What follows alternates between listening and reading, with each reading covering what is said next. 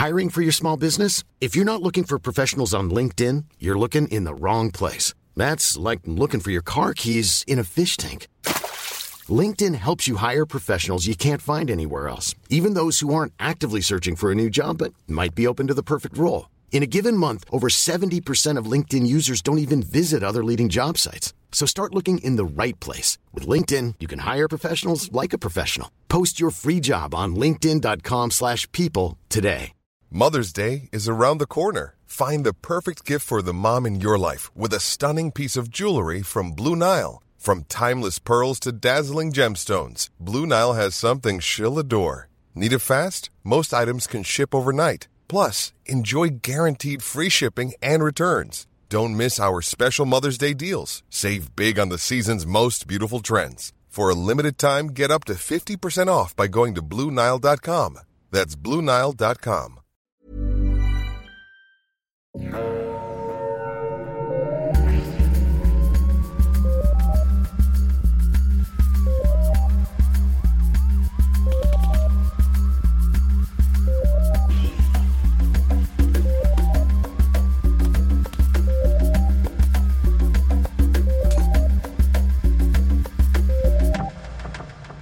Bonjour tout le monde et bienvenue à Un peu de crime dans ton café, le podcast où on jase de crime en prenant un bon café.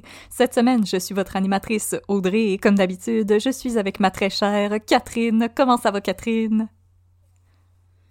Bonjour, ça va bien? Ça va mieux? fin! Non, ça va pas mieux! Je voulais, je voulais repartir dans le rant sur Raël, mais je vais repartir dans le rant. Je vous avais préparé, chers auditeurs, chères auditrices, les, un, un plus, le plus beau two-parter du monde sur Raël. Et là, mon ordinateur a cru bon le supprimer pour toujours dans un bug de mise à jour, de synchronisation de OneDrive, de niaiserie. Alors, vous ne pourrez jamais l'entendre parce que mon cœur est brisé pour toujours. Maudit ordinateur, on t'avait rien demandé. Non, on t'avait rien demandé, on voulait juste euh, parler Non. de Raël. Comment les Elohim, sacrez-nous patience. Ouais! Mais j'ai un autre cas à vous présenter aujourd'hui parce que j'étais comme en avance une, une Une autre autre chance, chance. pareil! Sinon, j'aurais rien eu à raconter! T'aurais pu me raconter ta journée, t'es une petite rayante pareil. C'est pas. J'aurais pu te raconter qu'est-ce que je me rappelle de Raël, mais là, ça aurait pas été un super bon épisode. Écoute, moi je suis sûre que ça aurait été bon pareil. ouais. J'ai quand même une bonne mémoire euh, pour Ça ces, des bonnes mémoires. Sauf pour les noms des personnages Ouais. en District 31. Fait que c'est comme ça que je vais. Oh, Petit train va loin. À qui du cœur après cette heure? C'est vrai, j'ai jamais entendu ça. Ma mère me disait souvent ça. Qu'est-ce que je ça veut dire? pas. Elle me chantait ça. Ah. Mais c'est que quand j'étais petite, la décoration de ma chambre, c'était comme un, un édredon avec plein de petits cœurs dessus. Fait que quand ma mère allait me coucher, elle me disait tout le temps « À qui le petit cœur après 9 heures? » À qui? Ben, à qui, euh, Est-ce que c'était à Sébastien Delorme?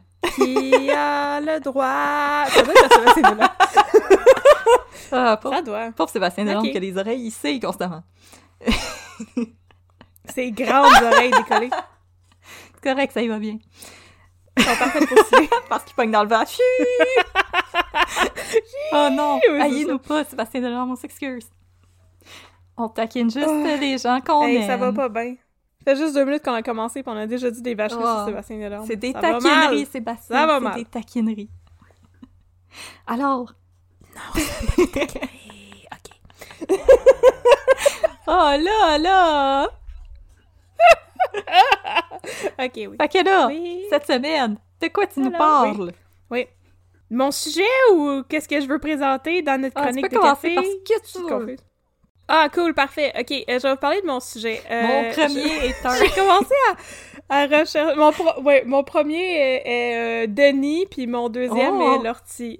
Donc, je vais vous parler de- du caporal Denis Lortie. Non, j'ai commencé à faire de la recherche sur ce cas, que certains d'entre vous connaissez peut-être. C'est la fusillade à l'Assemblée nationale par le caporal Lortie en 1987. euh, Non, pardon, en 1984. Hey, j'ai même pas commencé, puis je me trompe déjà. Euh, J'avais commencé à faire des recherches là-dessus pour le Festipod.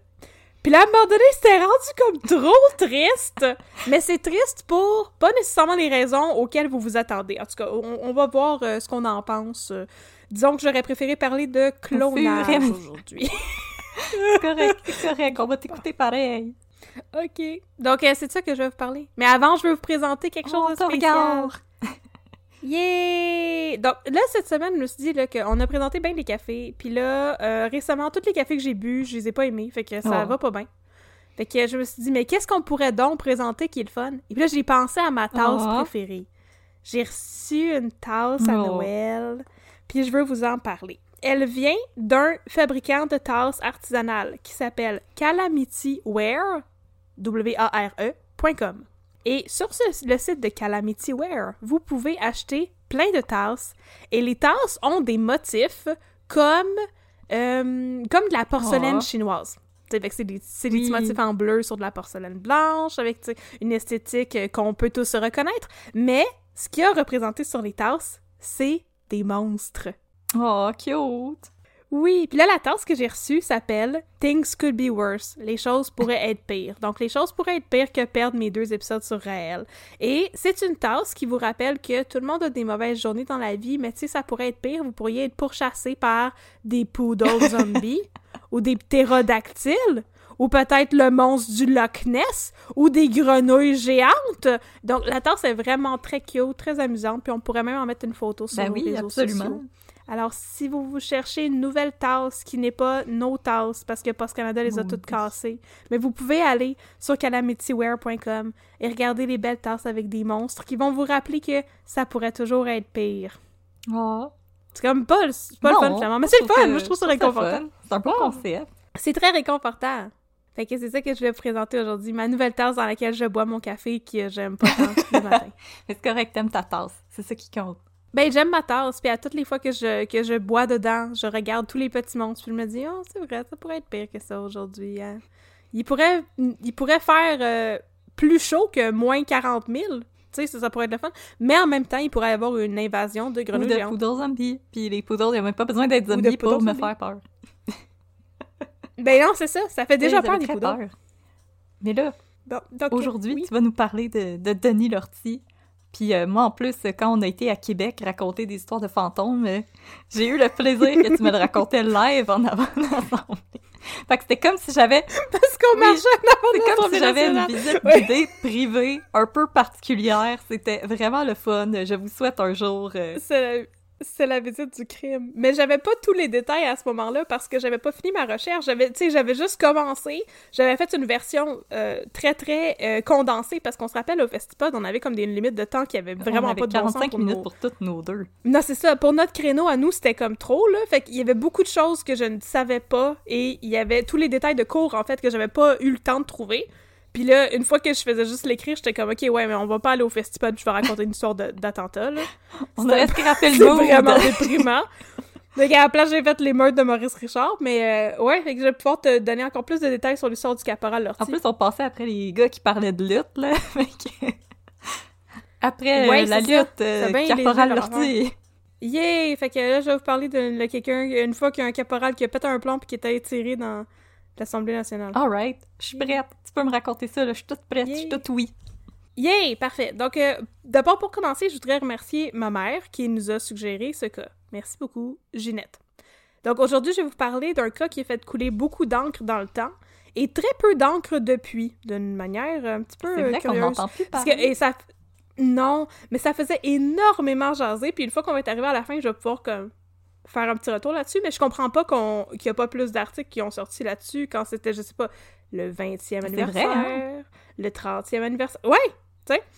Euh, donc, il s'agit de l'histoire du caporal Denis Lortie et de la fusillade à l'Assemblée nationale en 1984. Donc, j'ai plusieurs sources. Euh, pour ça, je me suis limitée à, euh, aux articles du Soleil, parce que, tu sais, à un moment donné, quand tu cherches quelque chose, là, euh, je veux dire, t'as un article la même journée pour le Soleil, le Devoir, la Presse, la Tribune, Ouais. ça finit plus, là. Euh, fait que c'est les articles du Soleil de l'époque qui ont, qui ont tout documenté les, les différents procès, parce qu'il y a eu Mhm. plusieurs procès, mais aussi un reportage rétrospectif de Radio-Canada qui datait de 1987, date à laquelle, trois ans après l'attentat, le vidéo, les vidéos de la fusillade ont enfin été rendues Oh. publiques, puis là, Radio-Can ont pu les diffuser. Ouais, je vais en Oh. reparler de ça aussi. Et finalement, le témoignage d'un homme du nom de René Jalbert à la revue parlementaire. On va tout mettre ça en contexte, dans le temps comme dans le temps. Alors, êtes-vous prêt à mettre un petit peu de, de fusillade dans votre café? Euh, oui, mais je l'aime, ma tante. J'aimerais ça la revoir en un morceau. Bang, bang, bang, bang, bang! OK, alors notre histoire commence dans la belle ville de Québec, notre capitale nationale. Oh yeah. Ça, c'était avant le troisième lien et Radio X, soit le mardi 8 mai 1984, à environ 9h40 On vous aime, Québec, on vous aime. Un homme arrive à... On vous aime beaucoup, Québec. Oui, c'est des blagues. Un homme arrive à l'hôtel du Parlement de Québec. L'hôtel du Parlement, on le sait, se situe à Québec, à quelques coins de rue à peine des plaines d'Abraham, à la limite où est-ce qu'il y a le vieux Ouais. Québec. Le individu est un individu assez louche. Il fait son entrée dans l'hôtel du Parlement. Il est un homme âgé d'environ 25 ans, avec les cheveux bruns et des lunettes rondes à fond de bouteille. Il est vêtu d'un treillis, soit la tenue de terrain de l'armée. Moi, je savais pas Ah comme ça, un Ah, treillis. je pensais que c'était des fatigues. Ah bon.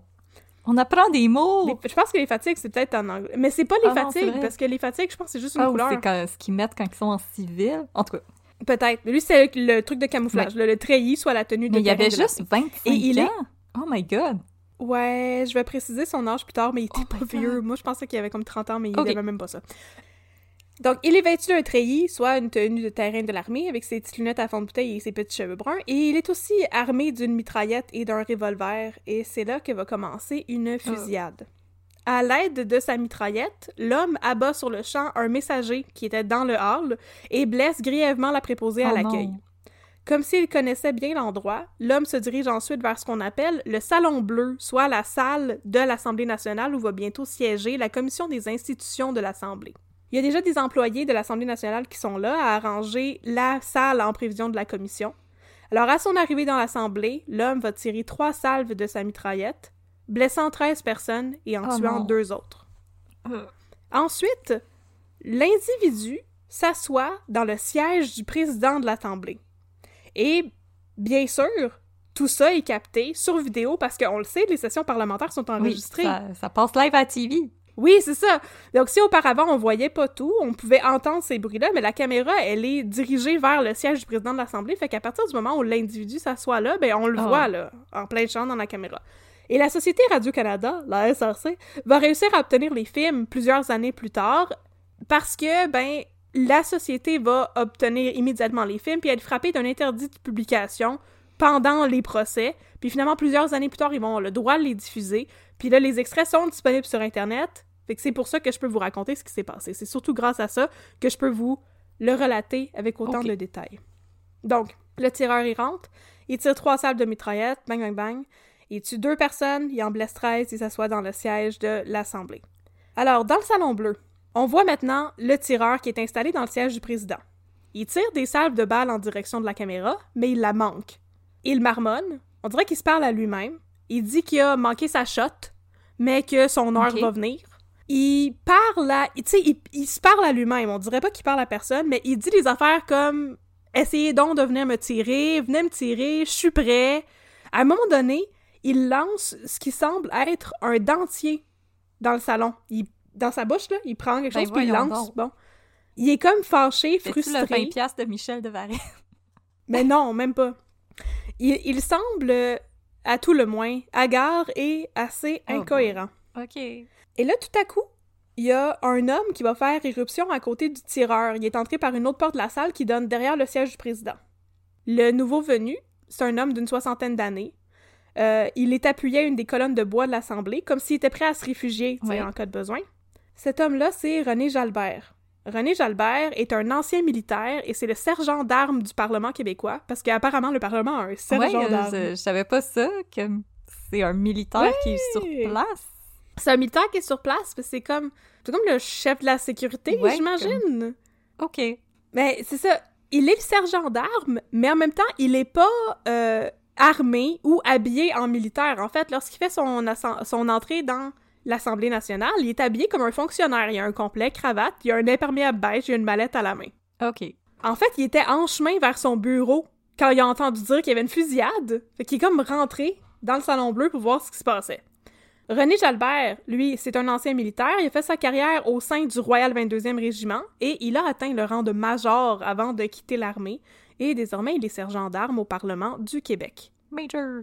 Et donc, lorsqu'il est entré au travail une dizaine de minutes auparavant, il a entendu parler de la fusillade et du fait surtout que son auteur était vêtu d'un uniforme militaire. Là, il s'est dit, OK, il y a peut-être quelque chose là. n'écoutant que son courage, René Jalbert est entré dans l'Assemblée nationale. Et là, lorsque le tireur va voir Jalbert, le tireur va bondir de son siège, il crie à Jalbert de partir, et lui dit qu'il capote, qu'il est écœuré du gouvernement. Jalbert, lui, il est très calme. Il lui répond qu'il est un militaire, lui aussi. Qui peuvent se parler. t'sais. Il dit on peut se parler toi puis moi, moi aussi je suis un militaire, je vois que t'es dans On va se l'armée. comprendre. On tu peux te calmer, tu sais, on peut se comprendre, c'est ça. Il a l'air de vouloir établir un lien de confiance avec lui. Le tireur répond qu'il veut pas parler, il veut tuer. Il est venu pour tuer des députés parlementaires, mais là, il y a personne. Fait qu'il est fâché. Euh, ça le t'sais. mérite d'être clair? Oui, oui, oui, ça le mérite d'être très clair. Et là, Jalbert explique au tireur que la session parlementaire, là, elle est pas tout de suite. Il y a une autre commission qui va siéger avant. La session parlementaire, elle va commencer dans deux heures. Il est venu vraiment, vraiment pas au bon moment. Pas en tout, le avance, tireur. là. Va prendre un café. C'est ça. Puis là, le tireur, il est fâché. Il tire une autre salve de balles qui, selon Jalbert, était destinée au siège où le premier ministre se serait assis s'il Ok, avait été ouais. là. Ça, c'est René Mais Lévesque là, pour l'instant, c'est vide. C'est René Lévesque encore, ouais. Fait que là, Jalbert, il est, il est- Pour vrai, là, il y a un sang-froid euh, hors du commun, ce homme-là. Ça a Mais je me bon rappelle sens, des là. Comme parce que je les ai vues éventuellement puis euh, c'est vrai René Ouais. Jalbert là seigneur euh, Balls of Steel. Et Je veux dire, il, tu sais, il sursaute même pas quand l'autre tire avec sa mitraillette. Tu sais, il est super calme, là. Fait que là, il répète encore, tu sais. Moi, je suis un militaire, comme toi. Il explique que j'ai fait la Deuxième Guerre mondiale, j'ai fait la guerre des Corées. Puis là, le tireur, pour la première fois, il a l'air de l'entendre pour vrai, tu sais. Il lui dit que il respecte ça. OK, bon. Il lui serre la main. Puis là, il commence à discuter. Puis au bout d'une couple de minutes, Jalbert a réussi à apaiser le tireur et il réussit à le convaincre de laisser partir les pauvres gens qui étaient tenus encore en otage dans le salon Oh bleu. my god.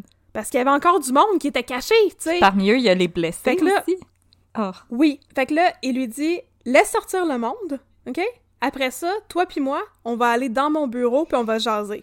On est deux militaires, on va trouver une solution, on va finir par s'entendre. une chance qu'il était là lui. Le tireur fait signe aux otages de partir. Il les tutoie. Tu sais, il dit OK, toi, là, va-t'en. Il leur dit de s'en aller individuellement. Puis il y en a qui passent devant la caméra, puis le tireur s'excuse, il s'excuse à eux de les avoir blessés. OK. Fait que là, Jalbert aide à l'évacuation parce que, tu sais, il est très, très calme, mais à partir du moment où, comme, les gens, ils hésitent, ou, tu sais, Jalbert est comme, non, non, sortez tout de suite, puis il est, il est très ferme, Ben oui. là. Genre, vous avez pas l'air de comprendre le danger dans lequel non, vous vous pas le trouvez, temps de tu sais. prendre des photos là. Non, non, c'est ça. Surtout les gens, parce qu'apparemment, il y avait des gens qui étaient cachés au balcon Ah, aussi. Puis là, quand le tireur se rend compte de ça, le tireur leur dit « Sortez, là, c'est le temps. » Puis Jalbert est comme « Non, non, restez pas ici, tu sais. Allez Et faire là- des TikTok ailleurs. Allez faire des... Exactement, tu sais. Fait que là, ils réussissent à évacuer la salle. Bon. Et là, un peu plus tard, Jalbert va convaincre le tireur de s'identifier. Jalbert lui offre de lui montrer sa carte d'identité de Mhm. vétéran, tu sais. Fait que l'homme lui, l'homme lui fait signe de s'approcher, il regarde sa carte, puis là, Jalbert lui demande « Ok, je peux-tu voir ta carte à toi, tu sais, maintenant? » Puis c'est comme ça qu'on apprend l'identité du tireur. L'homme qui tient l'Assemblée nationale en otage, c'est le caporal Denis Lortie. Et le caporal Lortie, par le plus grand des hasards, est aussi avec le 22e régiment, Ah, comme René Jalbert. mais voyons. Il y a un autre point en commun.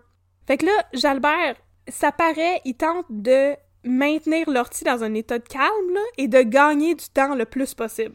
Parce qu'il sait que la police est là, Elle s'en vient. tu sais, dans les environs, il veut intervenir, mais là, il est calme, puis il a arrêté de tirer, puis il... il- Denis Lortie, quand Jalbert lui parle, là, il le menace pas, il est pas en train de le viser avec sa mitraillette, et tu sais, C'est ça, il veut le garder dans un état de calme, il veut pas qu'il reparte.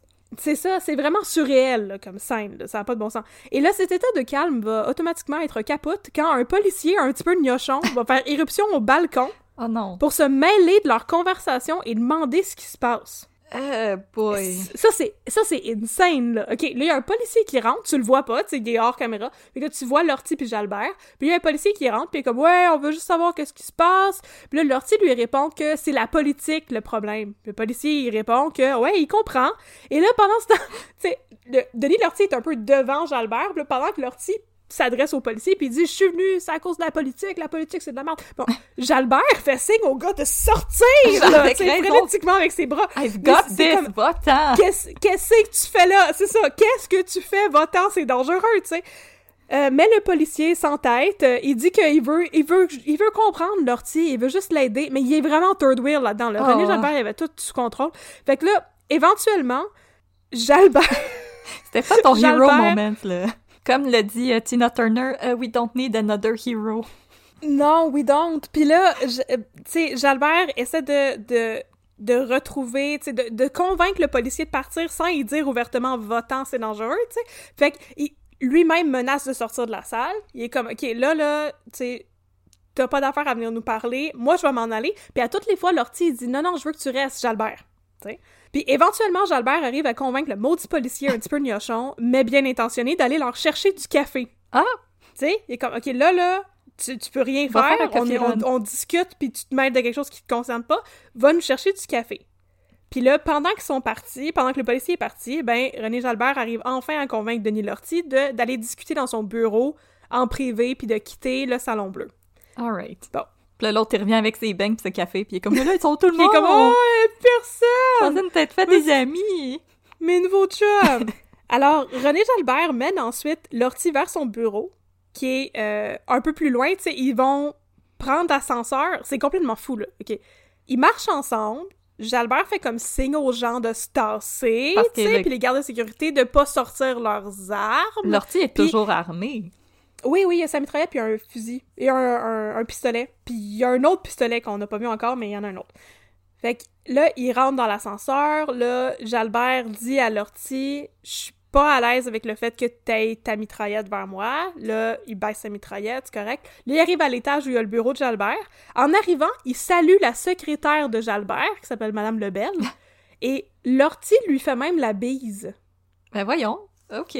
Ouais, Il t'a bien élevé. c'est comme, tu sais, Madame Labelle, je vous présente Denis Lortie, puis l'autre, il fait la bise, comme si c'était une situation vraiment très normale. Parce que, yo, là, pendant ce temps-là, là, ça a duré longtemps, Oui. leur conversation, là, OK? Le building n'a pas encore été évacué. Ben voyons. C'est vrai, si la Fait secrétaire qu'elle était est encore là, là! tout le monde est comme...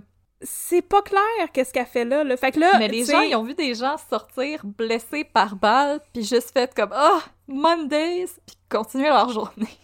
Mondays, am I right? Puis ils se sont fait un chin de café. ben là, je, je comprends pas trop. Fait que là, ensuite, tu sais, c'est comme, OK, ça, c'est Denis Lortie. Puis après ça, il dit à Denis Lortie que tu peux aller dans mon bureau. Puis là, il se retourne vers sa secrétaire. Puis il dit, là, ce serait le temps de partir du building. Puis la secrétaire est comme, Toi aussi, ils vont te chercher Puis elle du capote café. ben. Fait que là, il- les hommes s'installent dans le bureau de René Jalbert. Lortie dépose la mitraillette sur son bureau. Fait qu'il il est plus en train de viser avec ça. Puis il sort avec, il sort un revolver, pardon, c'était pas un pistolet, c'est un revolver, qu'il charge devant lui. Puis il va, il va pas le garder en joue, mais tu sais, il y a un pistolet, il y a un revolver des mains pendant qu'il parle. Ok, fait que là, il était environ 9h40 le matin quand tout ça a commencé. Dans le bureau de René Jalbert, les deux militaires vont discuter tout seuls jusqu'à 14h10. Oh, il y, en avait des choses à se dire. C'est presque 4 heures de temps. Wow. Il y, avait, beaucoup de choses à dire. Puis là, à ce moment-là, ben, bien sûr, on n'est plus devant les caméras de l'Assemblée nationale. Fait que là, ce que je vais vous raconter maintenant, ça vient du témoignage de René Jalbert à la revue parlementaire, qui a par la suite expliqué ce qui s'était passé et tout. Alors, ça a paru dans la revue parlementaire la même année. Et euh, il y a aussi eu des témoignages de Jalbert lors du procès de Denis Lortie qui m'ont aidé à retracer ce qui s'est passé là. Mais vous allez voir qu'on n'apprend pas grand-chose. Une fois dans le bureau, Lortie, c'est ça, accepte de se défaire de sa mitraillette, il la pose sur le bureau, puis là, il tient son revolver, dont le... le, le- Ah là, j'ai écrit un pistolet, on le sait pas trop, un pistolet, un revolver, Un un, fusil de chasse, Un une grenade, tu sais, whatever. Un papa. Un papa, un, un, un BB gun, non, ça, ça va pas trop ce qu'il y avait, bon. Fait que, en tout cas, le cran de sûreté était enlevé, fait que, tu sais, il était prêt à tirer, bon. Jalbert explique dans son témoignage à la cour que pendant qu'il discutait avec Denis Lortie, il avait peur, mais il avait surtout peur parce qu'il voyait que Lortie était désespéré. Il avait peur que Lortie décide de se tuer lui-même Ouais, ou de risque. tuer Jalbert. Puis, oui, c'est plus pour ça. Il avait pas peur qu'il sorte puis qu'il aille tuer plein de monde avec sa mitraillette. C'est plus comme Ah, j'ai peur qu'il se tire une balle dans la tête devant moi. Fait que là, ils vont passer, euh, c'est ça, environ, sais, trois heures et quelques à jaser dans le bureau. Ils vont surtout parler de l'armée, de leur expérience et de leur vécu, parce que même si Jalbert va demander à plusieurs reprises à Lortie de parler de sa vie personnelle, il veut savoir s'il est marié, s'il y a de la famille, Lortie, il va systématiquement refuser de répondre à des questions personnelles comme ça. OK. Fait qu'ils vont... C'est surtout du de-escalation qu'il est en train de faire. Ouais, ouais, ouais. OK? Il veut comprendre pourquoi il a fait ça, mais Lortie est pas prêt à y parler de sa vie personnelle puis donner des, des vrais détails, tu sais. Malgré tout, il va essayer d'expliquer ses actions, Mais comme j'ai dit, il est pas mal incohérent, puis il n'y a plus de dentier, là, fait qu'il est un peu dur à comprendre. On va revenir à ce, ce- ce détail-là, il était important pour vrai. Mais bon, fait que Lortie, il dit qu'il est frustré par différentes politiques du gouvernement du Québec, qui était à ce moment-là le Parti québécois euh, mené par euh, René Lévesque, et qui a planifié de faire une tuerie à l'Assemblée pour tuer René Lévesque et d'autres politiciens du PQ. Jalbert lui demande à plusieurs reprises ce qu'il veut exactement, et tout ce que Lortie va dire, c'est qu'il veut, et je cite, sensibiliser tout le monde. Mais on sait pas à quoi, puis Jalbert va jamais arriver à obtenir de réponses plus spécifiques que ça. Ok. Je- Ok. Non, j'allais dire peut-être au traitement des vétérans, mais ça n'a jamais été. euh, C'est même pas ça, parce qu'il est pas un vétéran, Lortie, il est encore dans Non, l'armée. c'est vrai, excuse-moi. Mhm. Il est encore dans l'armée, puis on pourra... euh, Excusez, j'avais la bouche sèche. correct. Euh, on pourra en reparler, mais d'après ce que j'ai vu, parce que je suis pas allée checker ces... euh, je veux dire, je suis pas allée checker ces dossiers militaires, là, parce que t'as- pas accès à ça, faut que tu fasses des demandes par la poste pis tout, là. Euh, mais je pense pas qu'il avait été sur le terrain, il travaillait à une base militaire. Ok, ouais, il avait Euh, jamais été déployé. Non, il, il était un technicien à une base militaire, technicien de je sais pas quoi, je vais le préciser sûrement quelque part dans mon script, là. Mais c'est ça, je pense pas que c'était des questions de comment on traite les gens qui reviennent du combat ou des trucs comme ça. En tout cas, il voulait sensibiliser les gens. Puis là, pour l'instant, c'est à peu près ça. Dans le procès, on va en apprendre un peu plus, mais tu sais, bon, ça... Faut pas s'attendre à une explication qui est très, très rationnelle, là, pour tout Non. cet acte-là. là. Si vous vous attendez à ça, vous allez être déçus. bon. Fait que là, finalement, Jalbert propose à Lortie de faire une reddition et se rendre à la police militaire. Ok, ouais. Parce qu'il lui dit, tu sais, c'est sérieux, là, ce qui s'est passé. Lortie a l'air de comprendre que c'est sérieux ce qui s'est passé. euh, et il lui dit, tu sais, on peut sortir d'ici, puis la police va t'arrêter. Mais t'es un militaire comme moi, puis c'est pas nécessairement ça qu'on veut, fait que tu pourrais rendre tes armes à la police militaire dans quelque chose qui est plus, entre guillemets, honorable. Ok, ouais. Fait qu'il propose à Lortie de contacter la police militaire qui est à Valcartier, ils sont à Québec, pour venir le chercher, pour faire une vraie reddition militaire. Et là, calmement, il explique à Lortie que c'est la seule manière de procéder s'il veut pas que la SQ rentre dans le tas. Mais que sais- euh, dans notre épisode de Charles Marion, des fois, on se questionne un petit peu sur ce qu'ils font, mais. euh, Oui. Mais je, je, je, je te file, Jalbert, je te file. Bon, parce qu'il n'y avait pas d'autre solution à part, Ouais. euh, tu sais, tu te rendais à la SQ ou, tu sais, sinon tu te rends à la police militaire. Et le Lortie accepte. Alors, Jalbert va appeler une de ses connaissances, le colonel Armand Roy, qui est à la base militaire de Valcartier. Puis le Jalbert va lui expliquer la situation au téléphone. Hold là, t'es-tu bien assis, là? t'es- T'es-tu bien assis, Armand? J'ai quelque chose à te conter. fait que là, il est, il est vraiment, là, je sais pas s'il avait vécu, s'il avait comme eu des formations sur les gestions de crise, ou des affaires de même. avait il est été tellement pris- génial. S'il a été un prisoner of war, il a peut-être appris aussi à négocier. Ça se peut, écoute, on sait pas. C'est. Donc, il, il va... Il est vraiment génial. Puis là, il va même proposer à Lortie de parler avec Roy pour confirmer que il est pas en train de parler à la SQ. Quel homme brillant, ça n'a pas de sens. Il est vraiment brillant. Fait que c'est tout the euh, spot, là. le caporal Lortie accepte, il prend le téléphone, il écoute, il dit pas grand-chose, il se fait raconter à- par Armand Roy comment ça va se passer, sa reddition et tout. Et finalement, ben, il raccroche puis il dit « Ok, je suis convaincu, je vais me rendre à la police militaire, mais je suis pas prêt à sortir encore. » Ok, on va discuter. Fait que là, Lortie et Jalbert continuent à jaser. Lortie raconte à Jalbert qu'il a tiré... Il est allé tirer une salve de balles dans les fenêtres de la citadelle quand il est arrivé à Québec avant de se diriger vers Euh. le Parlement. Puis là, Jalbert lui demande pourquoi il fait ça, puis Lortie répond, et je cite, « C'est mon esprit qui a fait ça, c'est pas moi, c'est mon esprit. Oh. » On peut constater déjà que il y a peut-être des petits problèmes, là. Il là. était peut-être pas tout là. Il est peut-être pas tout là, là, Denis Lortie, quand tout ça se passe, puis c'est ça que Jalbert constate aussi, qu'il est pas nécessairement dangereux, dans le sens de, il est pas nécessairement super conscient de ce qui est en train de se passer. Il Ouais. est conscient de certaines affaires, mais pas toutes. Puis il est pas capable de tout expliquer. Euh, éventuellement, Jalbert reçoit un appel. Il a dû faire le saut en tabarnouche. Fait qu'il y a un de ses amis qui s'appelle le colonel Jacques Pinchot, qui est à une base mobile de Montréal, qui l'appelle parce qu'il est en train de voir les nouvelles puis voir ce qui se passe. Là. Ça, Puis puis là, correct. la- L'ami est paniqué, mais Jalbert lui parle très calmement à Pinchot et lui convainc de prendre le téléphone avec Lortie aussi pour organiser sa reddition. Il parle au téléphone avec Lortie, là, tout est calme, là, ok, on va, bon, on est presque prêt à partir. Deux fois, à deux reprises, Denis Lortie va dire qu'il regrette ce qu'il a fait. Oh. Il a les larmes aux yeux. Jalbert lui dit que c'est correct, là, il a le droit de pleurer s'il veut, ils sont tout seuls, il y a personne pour le voir, puis Lortie va pleurer pendant une couple de minutes. Oh my Puis après god. ça, dire qu'il se sent apaisé puis qu'il est prêt à se rendre. Oh wow, ok. Oh my Puis god. là, on est un petit peu après 14 heures. Ouais, je sais, c'est pas mal épouvantable cette histoire. Donc, on est un petit peu après 14 heures. Ça fait presque 5 heures que le caporal Denis Lortie est entré à l'Assemblée nationale. Il a fait trois victimes Georges Boyer, Roger Lefrançois et Camille Lepage. Il a aussi fait 13 blessés, dont 9 pour lesquels il va subir un procès pour voie de fait. Oh. Avec Et raison. enfin, il va se rendre sans plus de, de sans plus de péripéties, il va se rendre à la police militaire. Ok.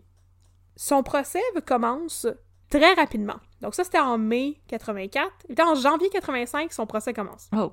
Mais ça va être un Bing, bing, procès normal, ce sera pas un procès militaire. C'est un procès normal. Ok. Il est accusé de trois meurtres et neuf tentatives de meurtre en lien avec la fusillade du 8 mai. Lortie comparaît devant le juge Yvan Mignot et il est représenté par maître André Royer et un autre maître dont j'ai oublié le nom. Euh, on. Donc, il y a deux avocats de la défense. Il est devant le juge Yvan Mignot, dont on doit se rappeler le nom parce que ça va revenir plus tard dans l'histoire, il est bien important. Au début du procès, il est spécifié dans le soleil que personne ne sait si la défense ou même la couronne a eu la chance de voir les enregistrements de la caméra de l'Assemblée nationale. On sait pas si ça a été rendu public encore. Puis en fait, ce qu'on va apprendre rapidement, c'est que non, ça ne l'a pas été, puis éventuellement ça va l'être, puis le procès va s'arrêter pendant une journée pour que la défense puis la couronne puissent regarder les enregistrements puis rajouter leur tir et tout. Mais y- comme je l'ai dit, il y a comme un interdit de publication, ça va prendre des années encore avant que le public ait le droit d'aller voir ça. Ok, ouais. Le jury est composé de sept femmes et cinq hommes, ce qui est le fun pour la parité, mais sinon c'est pas le fun parce que c'est le procès du caporal Lortie. Ouais, je... cette femme, c'est rare qu'il y avait plus de femmes que d'hommes dans cette époque-là. Ouais, hein? Oh. Mhm. Yay, Et là- féminisme. Enfin, on va en apprendre un peu plus sur euh, Denis Lortie. Lortie, il est âgé de 25 ans seulement. C'est fou parce que sur les photos, il a pas de l'air de 25 ans. Là. Non, il a l'air plus vieux, hein? Il a l'air beaucoup plus vieux, puis en plus, la mention du dentier, c'est... Ouais.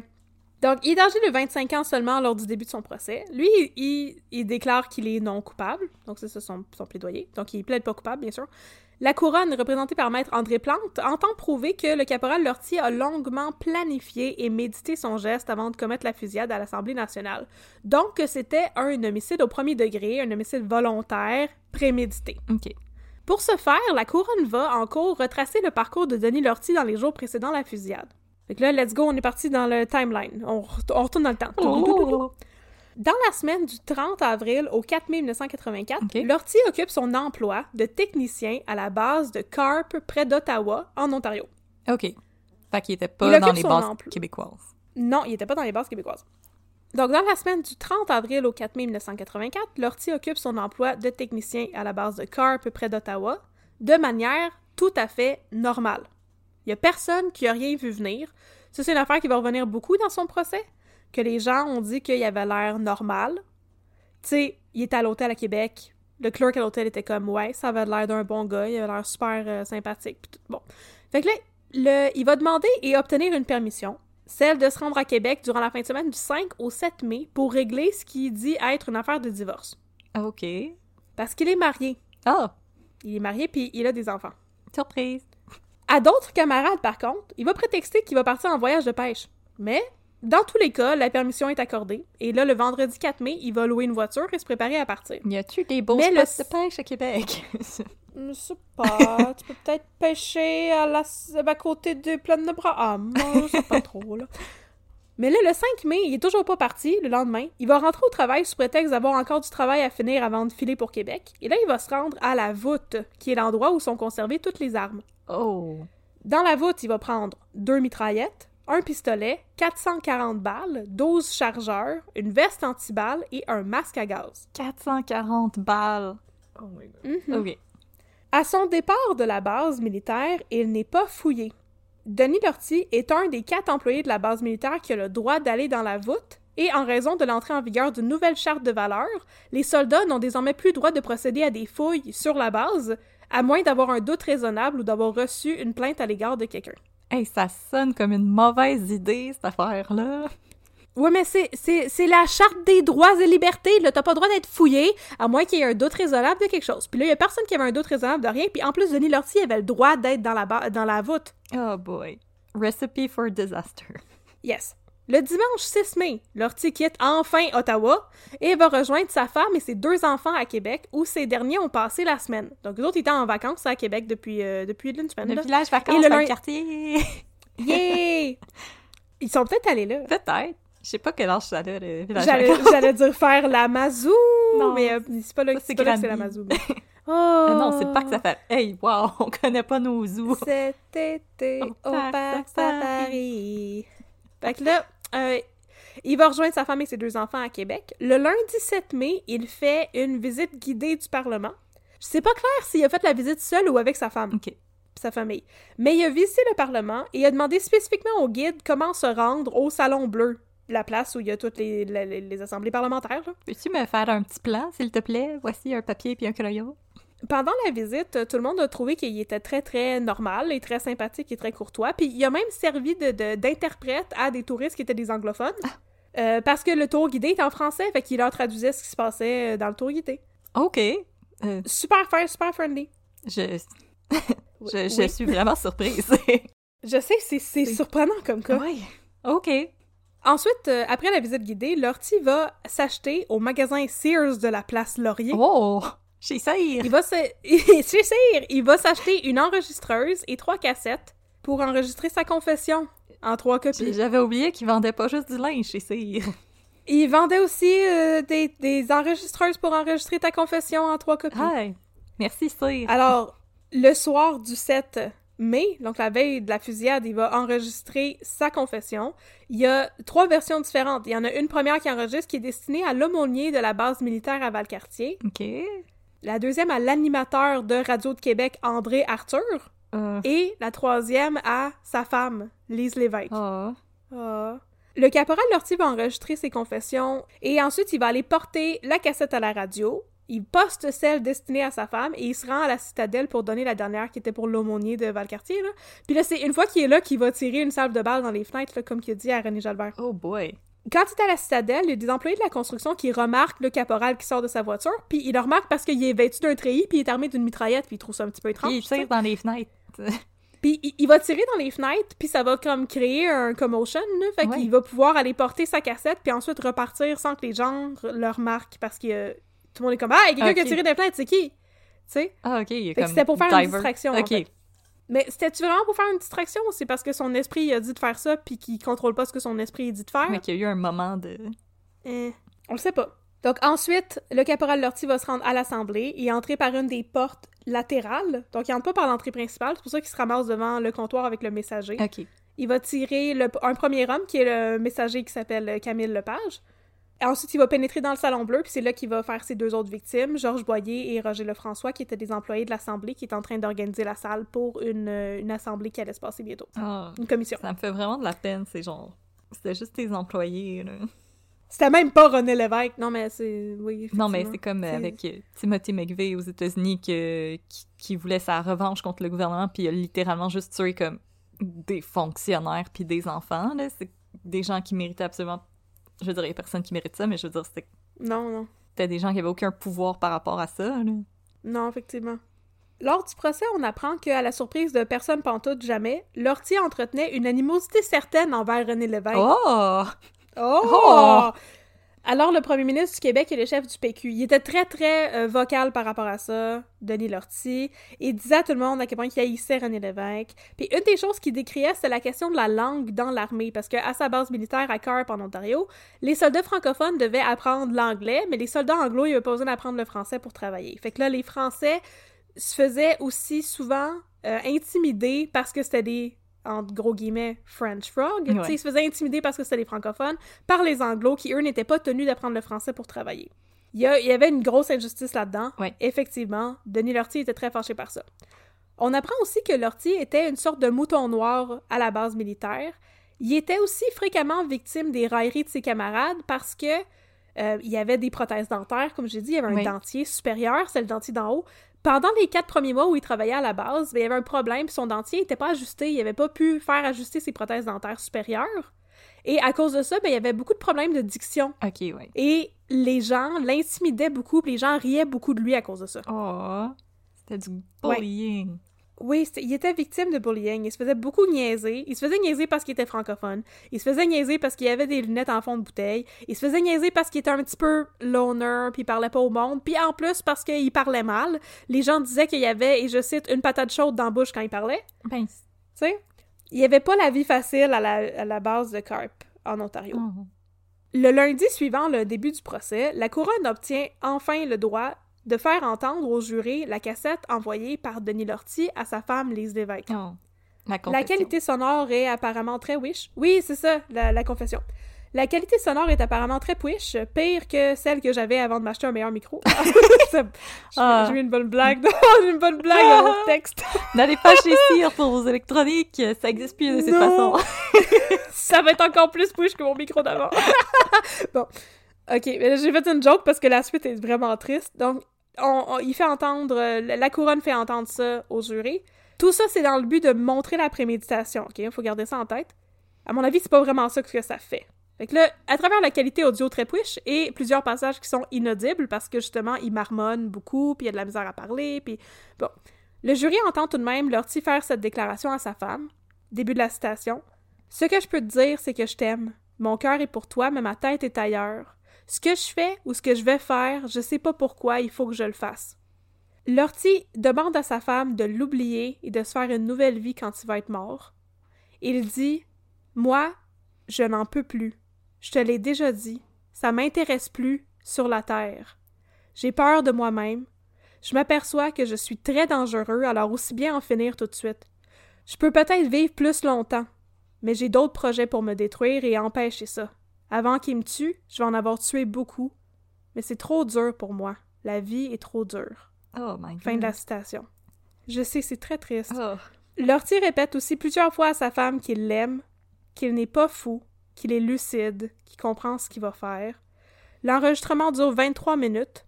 Puis là, je sais pas trop si la couronne voulait essayer de prouver qu'il y avait... Il faisait ça délibérément, mais là, moi, ce que j'entends, c'est quelqu'un qui, qui a des problèmes de santé mentale, qui est vraiment désespéré, qui est au pied du mur, puis qui a vraiment pas l'aide dont il a besoin, là. Ouais, c'est ce que j'ai entendu aussi, là. Je veux dire, c'est vraiment quelqu'un qui est au bout du rouleau, qui a besoin d'aide, puis qui en trouve juste pas, là. Ouais. Fait que là, tu sais, ici, on fait pas, on fait pas de victim blaming, là, mais là, je vais faire ma, ma petite parenthèse, justement, pour dire que je, je pensais, en commençant à lire ça, je pensais que ça allait être beaucoup plus, tu noir ou blanc comme histoire. Mais c'est vraiment gris. C'est vraiment, vraiment, vraiment gris. C'est pas, euh, c'est pas du tout des histoires de... Il y a plein de fusillades aux États-Unis, il y en a à peu près à toutes les deux minutes. Il y en a pas une présentement.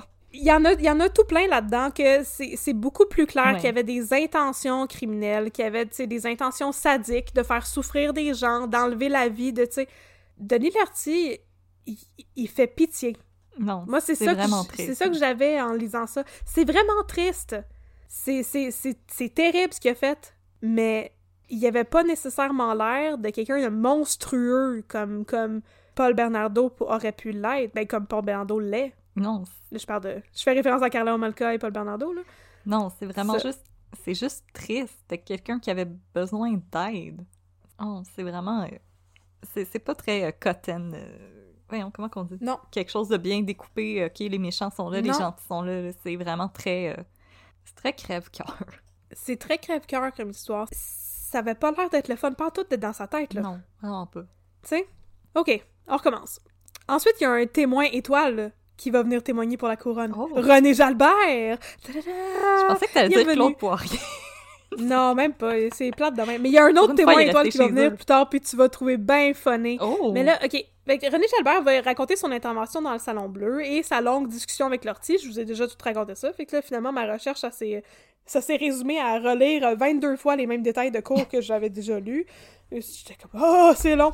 On va rien apprendre de plus là-dedans. là. Il, va, il va réexpliquer, comme je vous l'ai déjà dit, que il avait pas peur, il se sentait pas menacé, il se sentait pas pris en otage. C'est plus compliqué que ça. Il allait pas s'en aller, il allait pas le laisser tout seul, Denis Lortie, mais il aurait pu partir. Il Il avait pas l'impression que Lortie l'aurait tiré s'il avait essayé de se sauver.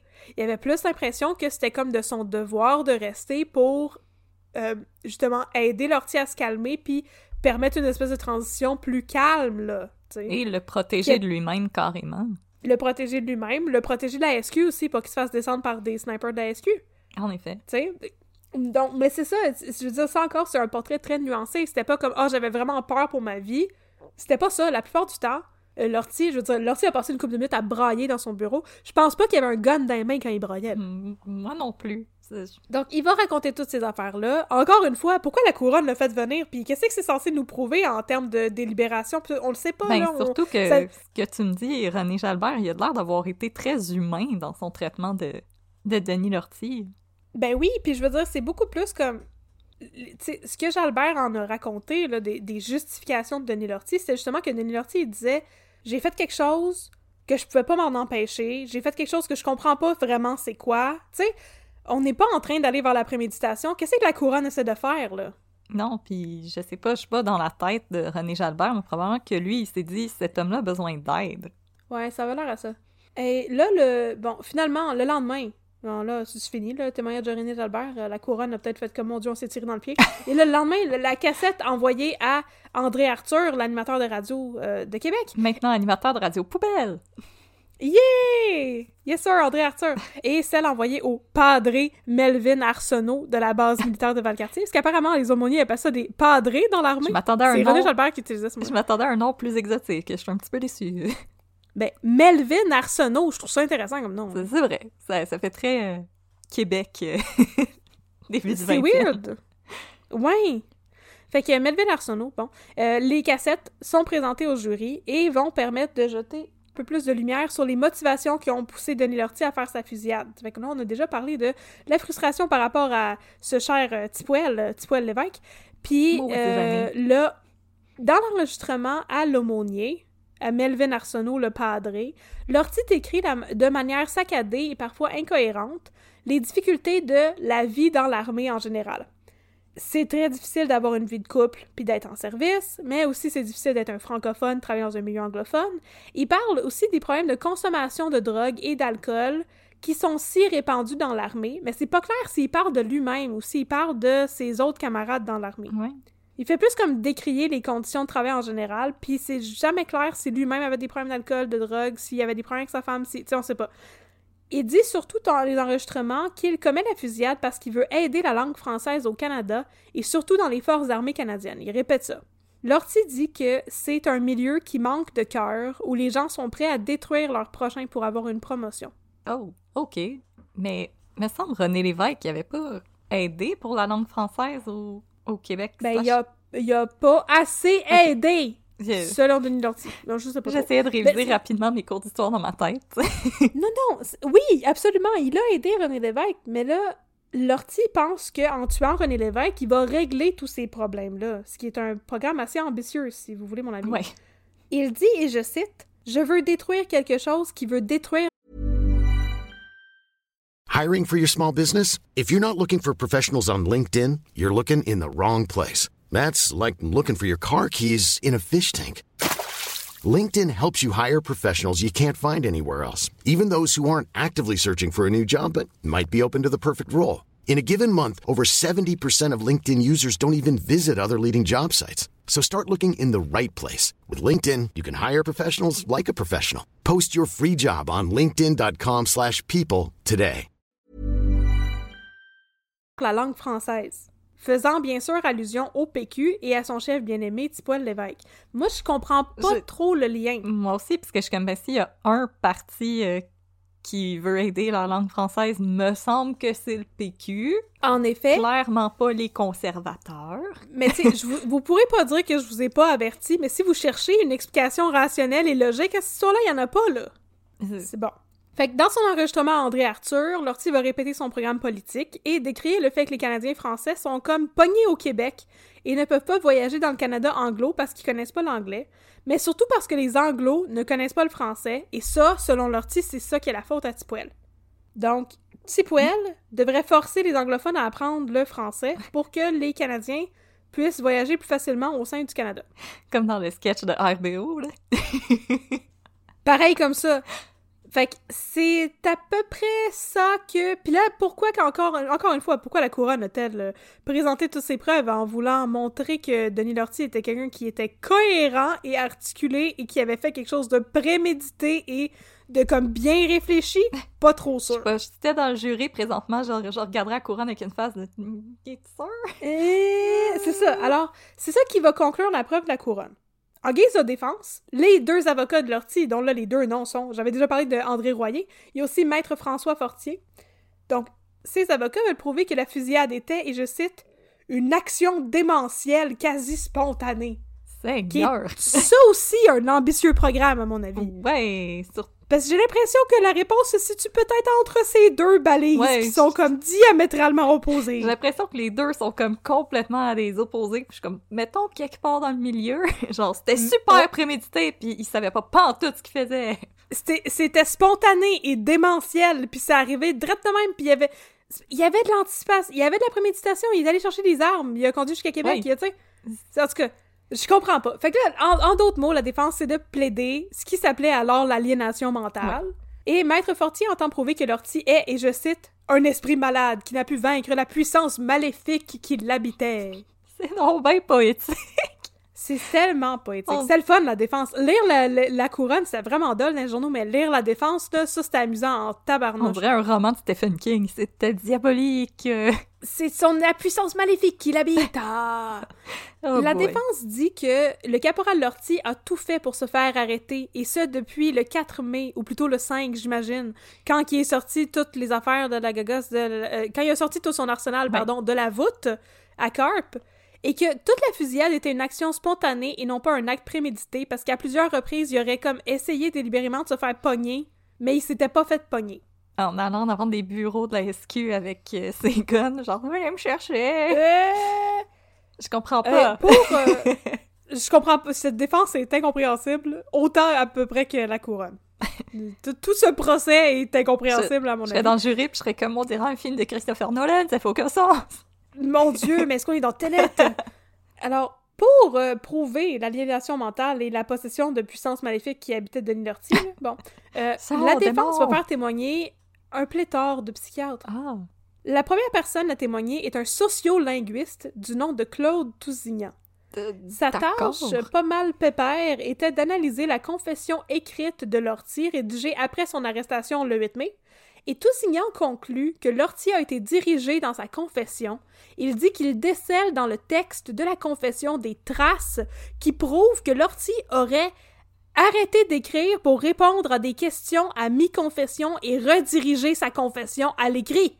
Hein? Mais quelles sont ces traces? Ouais. Et on le sait pas. Ah, ok. La, ré- la réponse à tout cela est on sait pas. Ok, à Fait- ça passe pas ça dans un travail. Fait que lui, lui, il lisait ça, puis il disait, OK, au début, ça a l'air d'être euh, naturel, puis il y a un beau flow, puis à un moment donné, on dirait qu'il y a comme une rupture, puis qu'il y a comme quelqu'un qui l'a dirigé dans son témoignage. Je sais pas C'est comment c'est comme quand un ça, là. rapper arrive au milieu d'une toune. Genre, Oui, c'est ça, exactement. il y avait un caméo. Ensuite vient témoigner un témoin surprise que tu vas beaucoup aimer. L'honorable psychiatre Pierre Mailloux, Oh, qu'est-ce qu'il est honorable, lui. aussi, aussi connu sous le sobriquet de Doc Mailloux. Oh, honorable Doc Mayou. Alors, l'honorable Doc Mayou n'était pas alors la figure excentrique qui est devenue aujourd'hui. dont je ne répéterai pas les propos. Non, non. Alors, il était un psychiatre d'une grande crédibilité, apparemment. Et il est venu témoigner au procès du caporal Lortie pour affirmer que Lortie était schizophrène. il, a, il a affirmé ça. Là, on est huit mois après la Et fusillade. maintenant, on est que surpris après qu'il la ait viré de même, le Doc Mayou. Ben, attends, parce que regarde, il dit là, que huit mois après la fusillade, il est capable de poser ce, dia- ce diagnostic-là, mais qu'il le savait en fait dès sa première rencontre avec Lortie. Il savait dès la première rencontre que Lortie n'avait pas, et je cite, le contrôle de son esprit. et là, le doc Mayou fonde son diagnostic sur deux entrevues qu'il a fait avec Lortie, l'écoute des trois enregistrements audio dont on a déjà parlé, et le visionnement des enregistrements dans le salon bleu, fait que la fusillade. Fait que, il a parlé avec Lortie, Ok. c'était pas longtemps après la fusillade, puis après ça, comme six mois plus tard. Pendant peut-être une heure à chaque fois.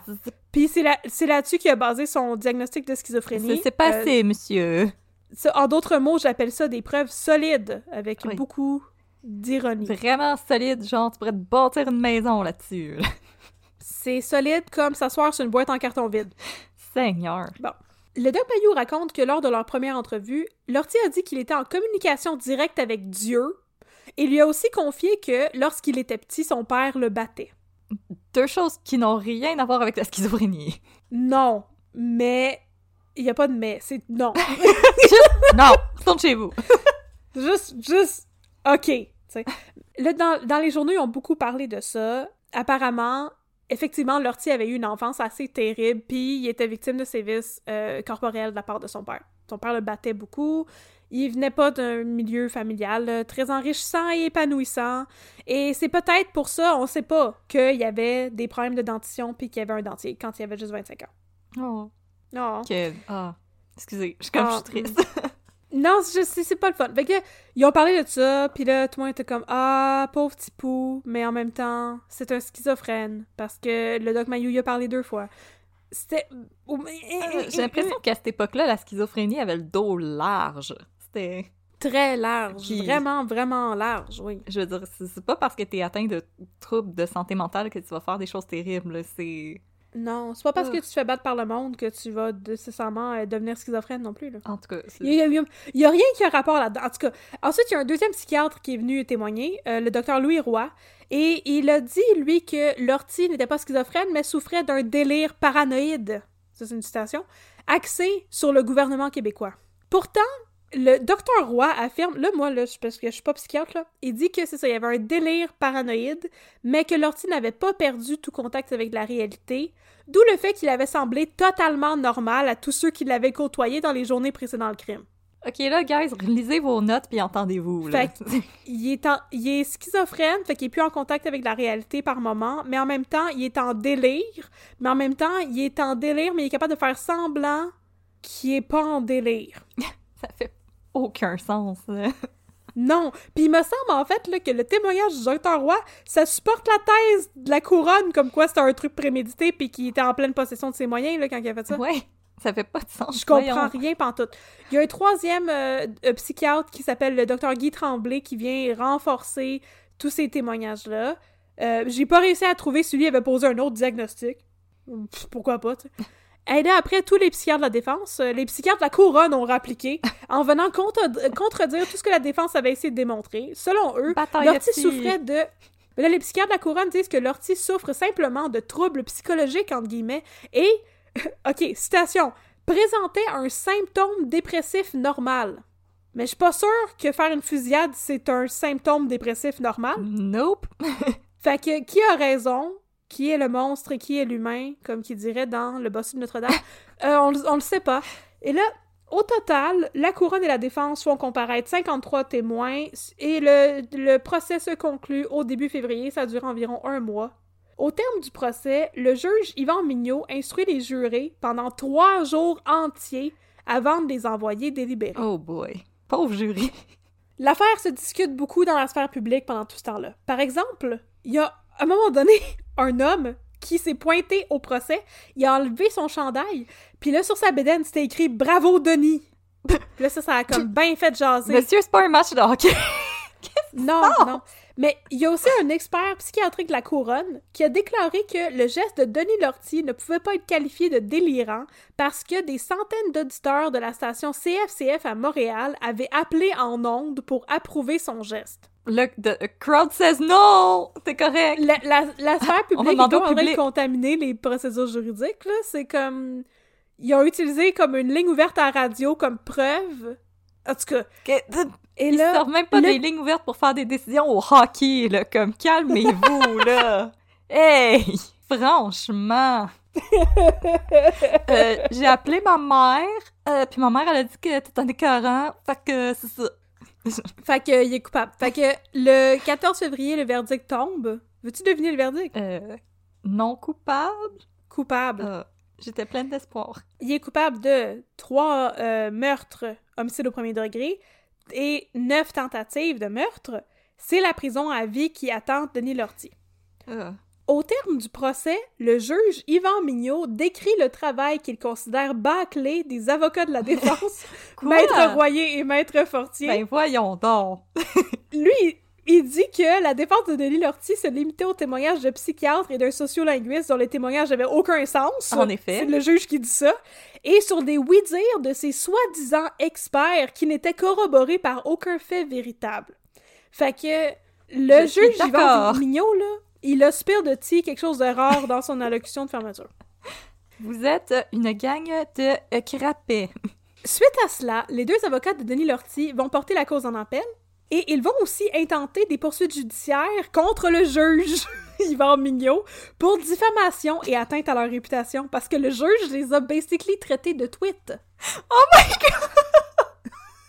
Les avocats soutiennent que les paroles du juge, qui ont été prononcées dans une des plus grandes salles du palais de justice devant une foule de curieux, de juristes et de journalistes, ont exposé ceux qu'ils visaient à de la haine, au mépris et au ridicule de leurs confrères, de leurs clients, de leur entourage et du public en général, entachant à tout jamais leur réputation. C'est une citation. Il faisait sa job. Ça arrive que les juges se prononcent contre les avocats, puis ça arrive souvent même, quand les, surtout quand Ouais, les avocats ont fait une job de schneid. Ouais, mais eux autres, ils trouvaient que c'était bitch, OK? Fait que là, Oh la God. poursuite est tentée par Maître André Royer et Maître François Fortier était d'une somme de 500 000 pour diffamation, et la cause s'est terminée de manière abrupte le 27 mars 1985, soit environ deux semaines après le début des procédures de ce procès-là, parce que des politicailleries. En effet, le juge, qui balisait cette nouvelle cause, a interdit aux avocats de la défense de questionner les requérants quant à leur capacité professionnelle. Parce que c'était comme une question de diffamation, puis là, le juge a dit que les avocats n'avaient pas le droit de, de questionner les gens pour comprendre c'était quoi leurs credentials, puis déterminer si c'était vraiment des experts qui étaient crédibles ou non. Fait à cause de ça, le procès s'est arrêté. Ben voyons donc! Mais quelle là- de gnochons! Ils, ils se sont, euh, ils se sont fait proposer de présenter à la place une défense écrite, et je cite, sur l'immunité du juge dans l'exercice de ses fonctions. Fin de la citation. Fait que, au lieu de comme questionner euh, les gens pour savoir si c'est vraiment des experts crédibles ou si on avait si on avait le droit de les bâcher ou non, là ils vont plus se questionner sur comme les libertés du juge dans l'exercice de ses fonctions et selon le Soleil, la cause ne serait pas attendue avant une autre année parce qu'elle devait sans doute aller jusqu'à la Cour suprême pour faire jurisprudence. C'est quand même assez gros comme cas. Ouais. Après tout, il est question de baliser les responsabilités puis les libertés d'un juge dans l'exercice de ses fonctions et dans une affaire criminelle. Mais finalement, la Cour d'appel a tranché. Elle a interdit aux avocats de l'ortie de réclamer des dommages et intérêts à Yvan Mignot. Puis ça s'est terminé comme ça. Fait que finalement, ils ont dit il y, avait le droit de vous bâcher. Gang Laissez-les vivre. Vous le méritez. Mais je veux dire, le juge, il a fait ça en cours en plus. Là. Je veux dire, il a pas appelé une ligne ouverte pour dire euh, ces deux avocats-là, maudits gnochons, là. Comme. Oh Ah non. my god, quel tweet! Alors, euh, les avocats ont fait, les avocats, euh, Maître Royer et Maître Fortier, ils ont fait ce que les avocats font de mieux. Ils ont porté la cause euh, En appel? En appel.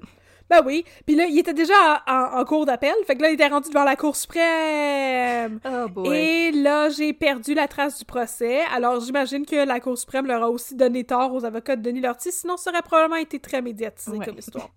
Par contre, j'ai déniché un autre procès vraiment ludique que je me permets de vous raconter pour faire une petite parenthèse amusante avant qu'on reprenne avec les procès de Denis Lortie. En, novembre 1993, le juge Yvan Mignot s'est retrouvé de l'autre côté de la cour parce qu'il était accusé de vol à l'étalage. Voyons donc! Il était accusé d'avoir volé deux désodorisants, deux paquets de lames de rasoir, un tube de dentifrice et un peigne dans une pharmacie de Montmagny en mars 1993. Ben voyons donc! Sa Un- défense a plaidé... Oui. Un juge, en plus, ça t'a un salaire, là... Hmm. Non, non, mais attends, il y avait une très bonne Ah, défense. ok. Sa défense a plaidé un état de confusion généré par une grosse grippe d'homme et la prise de médicaments contre la grippe. Une grosse grippe d'homme, j'avoue, c'est une Mhm, bonne excuse. Qu'est-ce que tu penses qu'a été l'issue de ce procès? J'ai plus d'espoir en l'humanité. Non coupable. Il y avait une grosse grippe, pauvre monsieur. Exactement, il a été acquitté en février 1994. Le président du tribunal a reconnu son état de confusion aiguë créé par la prise de médicaments contre la grippe. Comme quoi ça fesse vraiment le bénilin. Ça fesse une grippe d'homme, mesdames et messieurs. Ben là, on va juste euh, mettre nos auditoristes en garde, là. Faites pas oui, ça. attention. Sortez pas de chez vous si vous prenez du bénilin, vous pourriez faire des vols à l'étalage. Hey, hein? D'un coup, là, que vous euh, rentrez dans un cartel sans vous en rendre compte. Il était pas spécifié que c'était du bénilin, par exemple. Ça aurait pu être du Robitussin ou un autre. Ben voyons donc, mais quel niaisage. C'est comme un tweet, hein. Fait que, euh, bon, voilà, de retour à Denis Lortie. Là, ses avocats avaient posé, porté la cause en appel et ça va causer des délais pour son second procès. euh, parce que il était, là, il avait été reconnu coupable pour les trois euh, meurtres, les trois homicides au premier degré. Puis là, il a été censé avoir un deuxième procès pour les neuf tentatives de meurtre à l'égard des gens qui ont été blessés pendant la fusillade. Mhm. Mais là, finalement, la Cour d'appel a tranché le 19 septembre 1986. Denis Lortie va devoir subir un nouveau procès, le premier procès avec le premier verdict de culpabilité pour les trois chefs d'accusation d'homicide volontaire. C'était pas valide. Il va falloir qu'il y ait un deuxième procès. Dans son jugement de 25 pages, la Cour d'appel juge que Lortie n'a pas subi un procès équitable la première fois, et ça, c'est basé sur trois motifs. D'abord, dans ses instructions, le juge a donné des instructions incomplètes et erronées à l'égard des témoignages des psychiatres. Ah, mais il avait pris du sais, il a. Il a instruit le jury pendant trois jours, et en plus, il était high sur le bénin. Non, mais, tu sais, c'est parce que il, a- il aurait peut-être instruit les jurys, on le sait pas, tu sais, ce qu'il a dit, mais il a parlé pendant trois jours au jury pour leur donner les instructions. Il a peut-être dit qu'il fallait qu'ils prennent ça avec un, un grain de sel, là, les témoignages des psychiatres. Oh boy. C'est possible, tu sais. Deuxième point, deuxième raison pour laquelle le- Lortie n'avait pas eu un procès juste, les instructions étaient aussi incomplètes et erronées quant à la notion de préméditation qui, elle, était clé. Donc le juge aurait mal expliqué ça au jury. Et finalement, les, euh, les instructions étaient déficientes à l'égard des verdicts possibles. Parce qu'il y aurait eu plusieurs verdicts possibles. Il aurait pu le trouver coupable d'homicide involontaire à la place. Ben, ouais. Mais non, le juge, il avait fait une ligne de réactine, puis...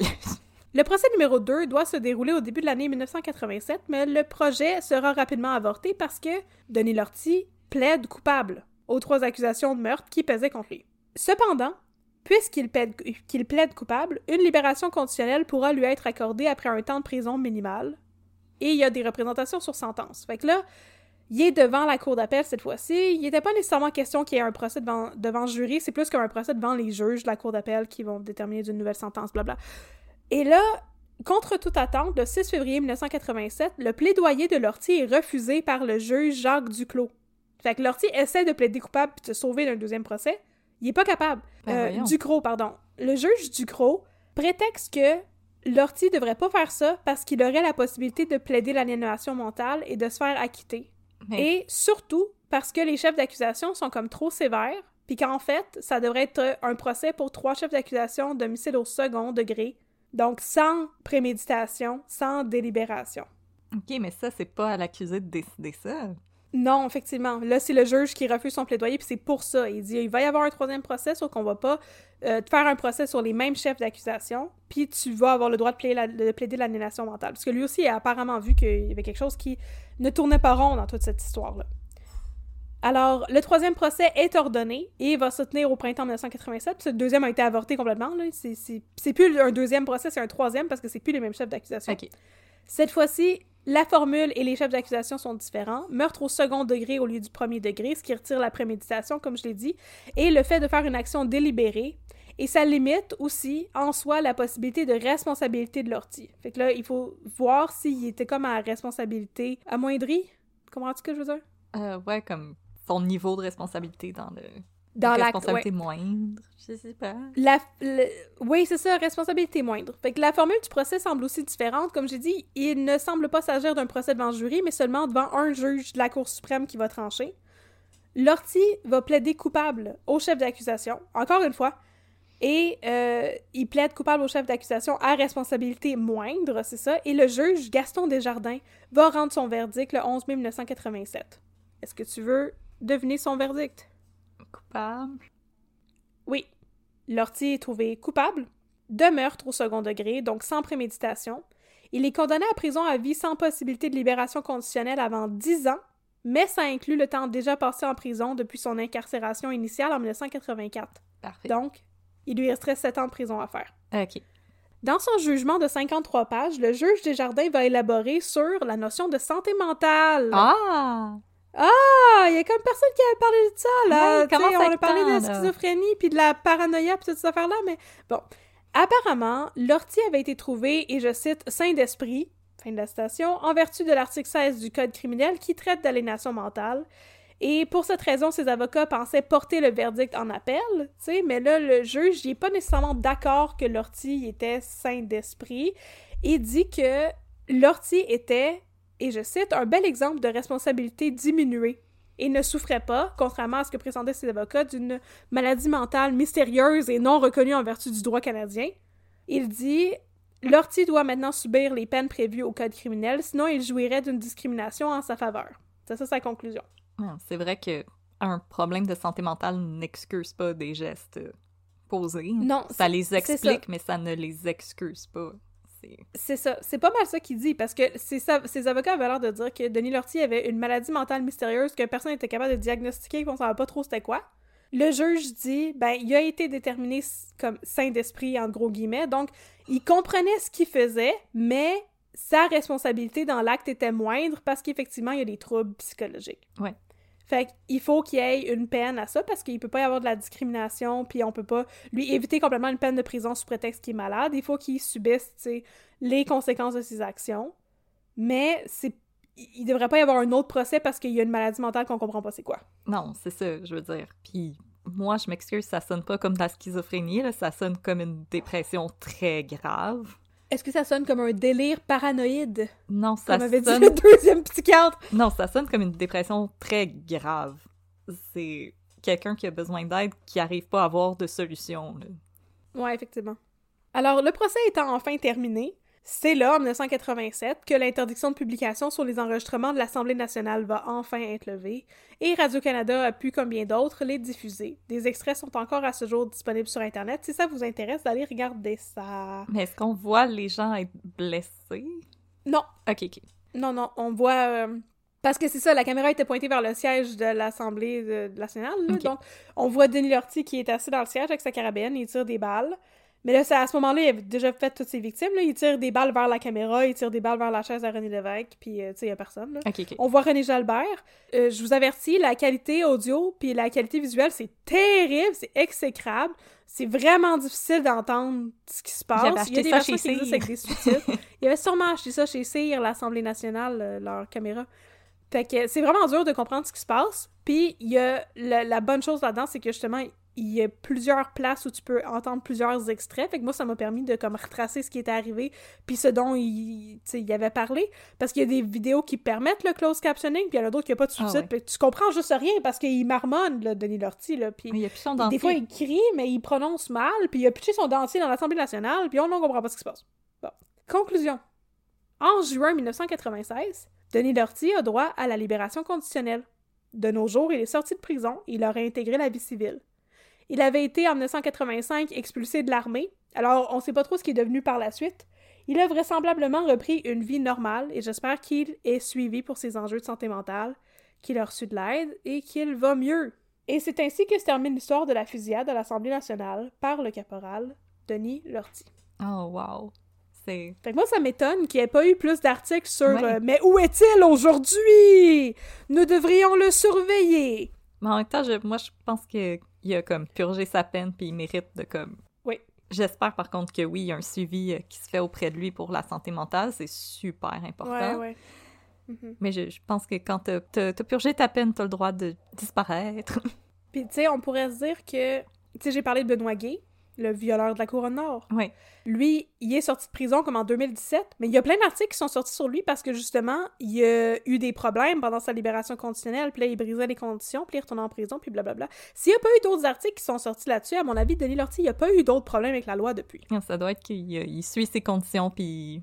Oui, puis moi, j'ai pas fouillé parce que je suis une très bonne détective, vous le savez tous et toutes, mais j'ai pas fouillé plus qu'il faut parce que j'ai découvert certaines choses sur Denis Lortie, qui est devenu aujourd'hui, mais je veux pas vous les dire parce que j'ai l'impression qu'il mérite peut-être d'avoir la paix, ce monsieur-là. Non, c'est ce que, ce que je me dis des fois aussi quand... Euh, c'est ça. Comme dans le cas de Marion, que j'avais perdu la trace de Michel de Varenne, mais je me suis dit, ben, il a mm-hmm purgé sa peine, puis il a pas l'air d'avoir repris contact avec son comparse, fait que on peut le laisser tranquille. Il y a du monde qui mérite pas d'avoir la paix, comme euh, la madame qui renaît mourir en conscience. Ouais. Elle, j'en ai parlé de ce qu'elle était devenue. Euh, je l'avais trouvé sur Facebook, j'avais trouvé sa fille, puis euh, tout le monde qui avait des faux noms en espagnol, puis tout, là. Euh, la maudite Serena. Fait que c'est ça. Il y a du monde qui, je pense, que ne mérite pas, n'ont plus nécessairement ce privilège-là d'avoir la paix, puis que, regarde, si je trouve des affaires sur retour, je peux vous dire, là, c'est tout de Comme l'ordre du public. Vincent là, Lacroix aussi, Mais- qui est retourné en maison de transition. Fait que... Ben oui, en maison de transition, juste à côté de chez nous, dans Saint-Henri.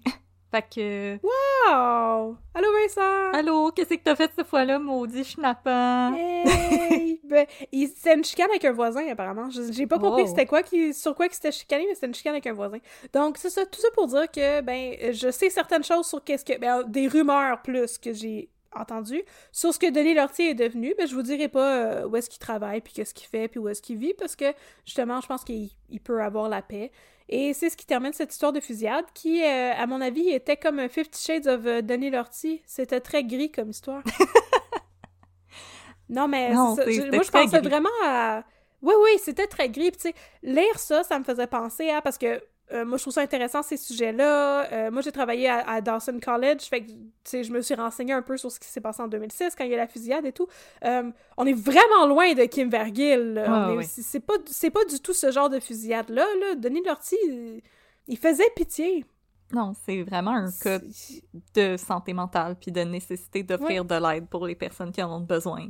En effet. Fait qu'on a essayé de vous amener ça, comme d'habitude, avec notre, notre humanité qui fait que vous nous aimez. Non, mais vous êtes plusieurs à nous avoir Oui. écrit pour nous dire « Oh, merci d'avoir, de parler de ces affaires-là avec une sensibilité et tout. » Écoute, j'étais pas pour arriver puis dire « Ok, Denis Lortie est un craqué mental. » Parce que j'ai pas l'impression que c'est ça, là. Non, c'est...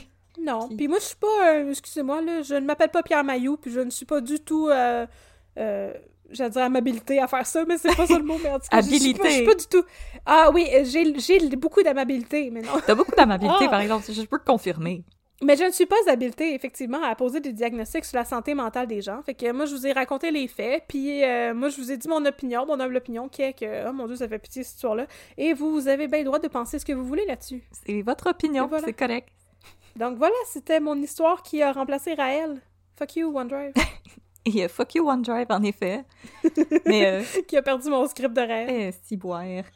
Mais merci, euh, Catherine, quand même, pour cette histoire qui était vraiment super intéressante. euh, Puis euh, que t'as quand même réussi à me surprendre, même si tu me l'avais déjà partie à Québec. Ah, avoue, j'ai trouvé beaucoup plus de détails, là. Ouais, mais que tu me dis que c'est ce que tu préparais au début pour le festival, puis là, je me rends compte que ça fait une heure et demie qu'on enregistre, puis je me dis, si, boire, t'aurais parlé vite. Non, mais c'est parce que, c'est ça, à un moment donné, j'ai réalisé que, écoute, euh, c'était pas une histoire qui se comptait en 20 minutes. À moins de dire, euh, euh, il a eu un premier procès, les psychiatres ont dit qu'il était fou, le juge a dit que les psychiatres étaient incompétents, il a essayé d'avoir un deuxième procès et de plaider coupable, le juge a dit non. Tu sais, à moins de faire des gros, gros, gros raccourcis, c'était pas vraiment question de raconter cette histoire-là en 20 minutes. Non, Puis je trouvais que justement, parce qu'on parle d'aliénation mentale et tout, là, la glace est mince, là, ok? Faut pas, euh, pas dire n'importe quoi, là. Puis ça valait la peine de déplier ça. Ouais, non, je pense que c'est un cas qu'on pouvait pas prendre des raccourcis, il fallait qu'on prenne le temps de d'exposer les différentes nuances puis de montrer euh, Oui. qu'il y avait beaucoup de, de ramifications derrière ça, comme dirait notre cher euh, Patrick Oui. Bissonnette. Puis je vous avertis, là, je t'avertis, Babine. Non, mais je... tu sais, j'ai trouvé ça vraiment intéressant, puis il y, a beaucoup de gens qui, quand ils parlent de cette fusillade-là, parlent aussi de Valérie Fabricante, le professeur de Concordia University qui a, qui a tué quelques-uns de ses collègues. Il est très possible aussi que je fasse ce cas-là éventuellement. Euh, je suis pas sûre que je vais m'attaquer à Polytechnique, parce que les féminicides, ça me fait bien de la peine. C'est Mais- très difficile. C'est ça, c'est une autre game. Mais euh, je vous avertis, si vous avez trouvé ça intéressant, il est très possible que je fasse Valérie Fabricante bientôt. euh, parce que moi aussi, j'ai trouvé ça intéressant comme recherche. C'est des situations très tristes, très nuancées.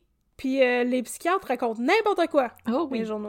c'est surtout quand c'est Doc Mayou.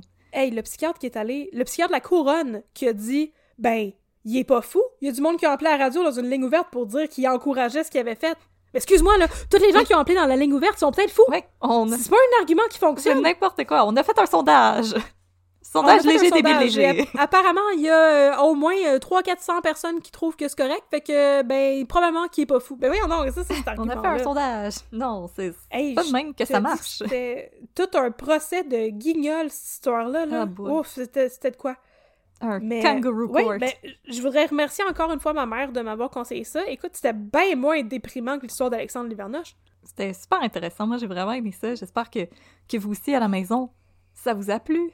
Ça m'a fait plaisir. Merci. Alors, si vous aimez ça et que vous voulez euh, suivre ce qu'on fait et que vous voulez euh, vous tenir au courant de notre prochaine offrande, euh, abonnez-vous à nos réseaux sociaux. Nous sommes sur Facebook, at un peu de crime, et sur Instagram, at un peu de crime dans ton café. Si vous aimeriez euh, nous suggérer des cas, des cafés, etc., Non, restez chez vous. écrivez-nous un peu de crime at gmail.com. Vous pouvez même juste des fois interagir avec nous si vous voulez juste nous dire euh, j'ai aimé ça cet épisode-là, c'était vraiment chill. Vous pouvez nous écrire aussi, ça met toujours un peu de soleil dans notre Oui. journée. Et avec la température qu'il fait ces temps-ci, c'est le fun d'avoir euh, du soleil dans notre journée. hey, il fait moins 16. Aujourd'hui, c'est très frais. C'est très frais. Il fait moins 16 selon mon ordi, mais ça n'arrête pas d'augmenter parce que tantôt, il faisait comme moins 23. ouais, Je sais pas trop. le, le soleil, il est plus fort.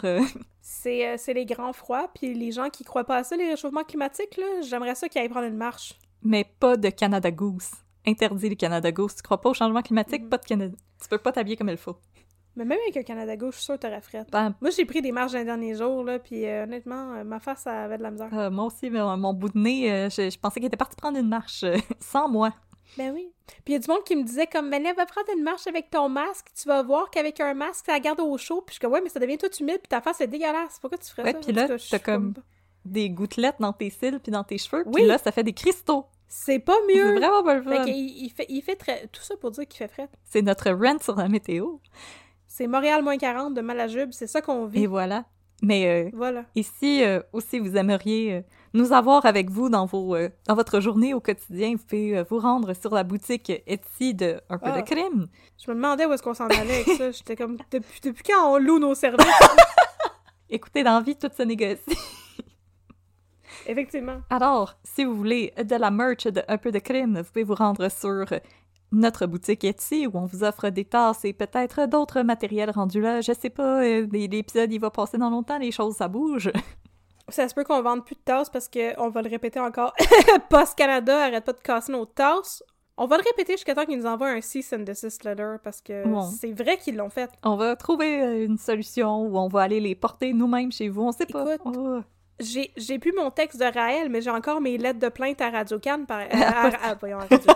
À Post Canada, j'ai pas fait de plainte à Radio Can, j'ai juste fait une plainte à Post Canada. Mais je les ai encore, fait qu'on a le droit de dire ce qu'on veut, on a les preuves. Haha! Et on a les photos, fait que comme on a on des a receipts. plein de photos Post Canada, comme Athos. On a euh, des receipts. Euh, mais si vous voulez quand même Mm. des, des produits un peu de crime, il va y en avoir sur Etsy.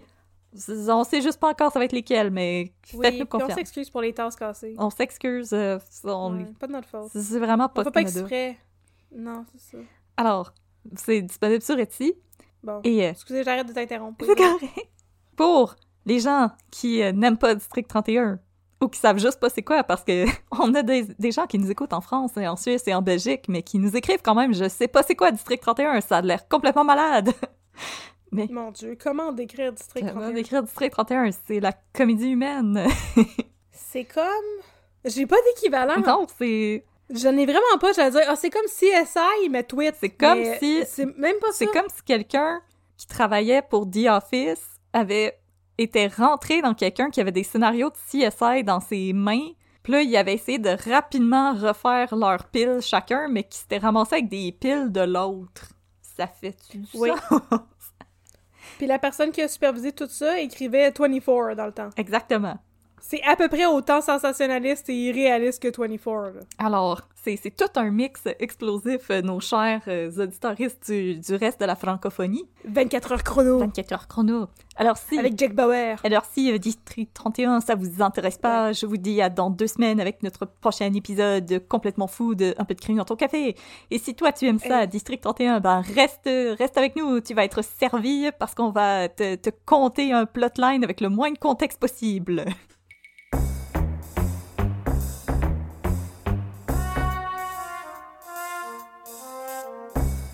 Alright, euh, partner, euh, j'ai un sujet euh, pas pire explosif pour toi, là. Oh ouais, c'est quoi? Fait que là, c'est l'histoire d'un jeune homme qui s'appelle Ouais. Éric Major, Mon Dieu. qui s'en vient au district pour faire une plainte contre l'armée canadienne. Oh boy! That's it, un, un tall order. Comme ma plainte à Post Canada. Parce que comme Post Canada, l'armée canadienne, ils ont fait exploser sa mère, mais comme nous, Post Canada, ils ont fait exploser nos tasses. Fait que l'armée canadienne, ils ont fait exploser sa mère. Ben voyons donc, dans quel contexte? Fait que là, justement, Éric Major dit L'armée canadienne, elle a fait sauter ma mère. Alors Bruno, qui prend toujours tout au sérieux, de répondre Sauter dans une poêle avec des petites pétates? Ben voyons donc. Et Stéphane Pouliot, qui prend les choses encore plus au sérieux, de répondre Non, non, ils l'ont mis dans la machine à popcorn puis ils l'ont fait popper. Ben voyons donc. Fallait, fallait que j'imite la prononciation de, de Poupou. Elle valait le détour. La machine à popcorn? Oui, la machine à popcorn puis ils l'ont fait popper. Je savais pas que Poupou était Mais- anglophone. Surprise. C'est la machine à popcorn. Là, j'étais déçue parce que moi, je t'aurais gagé ce que tu veux que Poupou il disait popcorn, mais non, apparemment, j'avais pas raison. Ah. Fait que là, pendant que les gars se donnent des claques ses cuisses et trouvent ça bien drôle ce qui se passe dans la vie, et prennent au sérieux les choses terribles qui arrivent dans le Grand Boreal, On dirait, le monde, ils vont être super contents de ça. euh, c'est finalement Noélie et Florence qui vont répondre à l'appel parce que c'est les deux qui sont pas en train de rire puis de dire des niaiseries. Fait que... Ah, ah, ah, oui. Alors là, le jeune homme de leur expliquer que quand sa mère est décédée, elle avait demandé à ce que son corps soit remis à la science, chose qu'ils ont Nice. faite en confiant son corps à l'UGM, parce que oui, dans le district 31, ce n'est pas l'UDM, c'est l'UGM, Université du Grand Montréal. Alors là, on commence à faire des recherches sur l'éthique euh, avec les corps qui sont transférés pour euh, la recherche. Et là, euh, Poupou vient avec beaucoup de sérieux et dit « Hey, je pense que j'ai un lead. » Puis là, tout le monde est comme « Ah, qu'est-ce qu'il y a? » Puis il dit « Éric Major, l'armée, il y a un lien. Ah, ah, ah, » Là, ah, tout le monde fait juste regarder de Ouais, travers, puis là, ils s'en vont en riant. Puis je suis comme... je- je- à ma job, j'étais Poupou. Je faisais toujours des jeux de mots de poche, puis j'allais les rire toute seule dans un coin. Mais là, le lendemain, Éric Major, il retontit au district, puis il dit « Ah oui, euh, j'ai une suite dans l'histoire de ma mère qui a, qui a sauté à cause de l'armée. » Puis là, cette fois-là, Ouais. c'est euh, Bruno, Babine, Noélie et Florence qui répondent. Ah, Babine est arrivé. Ouais, Babine, il est là. Puis là, le gars, il ouvre une boîte en carton, puis il sort une petite boîte avec les cendres de sa mère, puis il dit « Ben, c'est ma mère, je vous présente ma mère. » Puis là, Babine, Ben voyons donc. puis là, Babine, il rit tellement qu'il tombe à terre, puis il se roule sur le plancher. Mais qu'est-ce que ça, qu'est-ce que ça apporte à l'histoire d'emmener les cendres de sa mère? Alors là, il explique que dans le fond, il avait reçu un appel d'une personne qui s'était pas identifiée, qui avait dit écoutez, le corps de votre mère, il a été envoyé à l'armée, puis l'armée, ils l'ont fait sauter. Mais là, le lendemain, l'UGM l'a appelé pour dire oui, euh, donc on a terminé avec le corps de votre mère, voici les cendres, venez les chercher, elles sont à vous. Mais que s'est-il Je savais pas que c'est de même que ça marchait. Je pensais pas que tu pouvais récupérer les cendres quand t'avais légué le corps de quelqu'un à science. Euh, apparemment, quand. Ben, ce qu'ils disent dans District 31, donc euh, on va prendre ça avec, oui. Avec euh, pas trop de sérieux, c'est que quand ils ont terminé de faire les tests, ils font incinérer le corps et ils le remettent à la famille. C'est ce qu'ils disent. Ok. Alors, ils rencontrent la dame qui est en charge des, euh, des prêts de corps et elle, elle raconte que ce n'est pas La elle. bibliothèque des corps. Ouais, la bibliothèque de corps. Et elle, elle raconte que, en, en fait, c'est pas elle qui s'en occupe parce qu'elle aime pas ça voir des corps et elle a un technicien. Alors, euh, Un Noélie, technicien de bibliothèque de corps. elle a un technicien, c'est lui qui fait les prélèvements Et qui les achemine à la personne qui en a besoin. Et là, ils disent à la dame, et là, avec qui vous faites affaire? Puis la dame a dit, ben, c'est avec les professeurs de l'UGM quand ils en ont besoin pour faire de la recherche. Des fois, les, étudiants euh, qui font euh, des recherches pour leur doctorat, etc. Là, ils Ben disent, oui. est-ce que parfois c'est l'armée canadienne? Puis elle dit, oh non, non, non, non, jamais, on fait pas, euh, on prend pas les compagnies extérieures, c'est vraiment pour les besoins de l'UGM. Mhm. Puis là, c'est là qu'ils apprennent qu'elle a un technicien. Fait que là, ils rencontrent le technicien, puis le technicien, il a rien vu, il sait pas de quoi qu'on parle, puis euh, fuck all the way off, je sais pas de quoi vous parlez. Il est bien louche, lui. Puis, mais sur son téléphone, il y a plein d'appels avec la personne de la compagnie qui a pris le corps pour le faire sauter. fait que Noélie puis Florence sont comme Mais c'est quoi la compagnie? C'est l'armée? Oh, j'ai oublié de te dire le, le nom de Ou la il y avait une compagnie. compagnie C'est une privée? compagnie privée qui fournit des armes pour l'armée et la compagnie s'appelle Tactic Force. Ben voyons donc! qui est le mix de deux émissions jeunesse, Tactique et Air Force. Tactique dans laquelle Daxia jouait. Non! Alors, Je n'aime rien de cela! alors là, entre-temps, ils ont un mandat de perquis, alors Babine et Poupou se rendent chez le gars pour faire une perquis. Pas un mandat de perquis. Un mandat de perquis. C'est pas si long que ça, dire perquisition, Ouais, là. ouais, c'est plus punché dire perquis. Et là, le lendemain, on a les gars dans la salle de réunion qui se bidonnent, et qui se bidonnent, et qui se donnent des claques ses cuisses, et qui rient, qui rient, qui rient. Puis ils disent aux filles, checker ce qu'on a trouvé. Puis le poupou leur donne euh, son téléphone. Puis les filles font Ah! Le gars, il a une collection de, de morceaux de corps découpés dans des pot de formol chez lui, Ben dont donc. un pot rempli de kékiettes. Le, le, le gars de Tactic Force. Ouais. Euh, ben, le Il technicien. collectionne les kékettes dans le formol. Le technicien de la madame, fait qu'il aurait pris des bouts de corps euh, sans permission. Le, le technicien de l'UGM? Le technicien de l'UGM, il y a ça chez lui. Oh my god, est-ce que c'est Jeffrey Dahmer? On dirait. Alors là, les gars, parce que c'est des policiers, ils sont matures et ils prennent les situations au sérieux. C'est surtout des hommes qui ont en haut de 40 ans. ouais, c'est surtout ça. On va le spécifier, là. Oui. Et euh, ils se rendent dans la fort. salle d'interrogatoire avec le téléphone à poupou comme preuve à l'appui.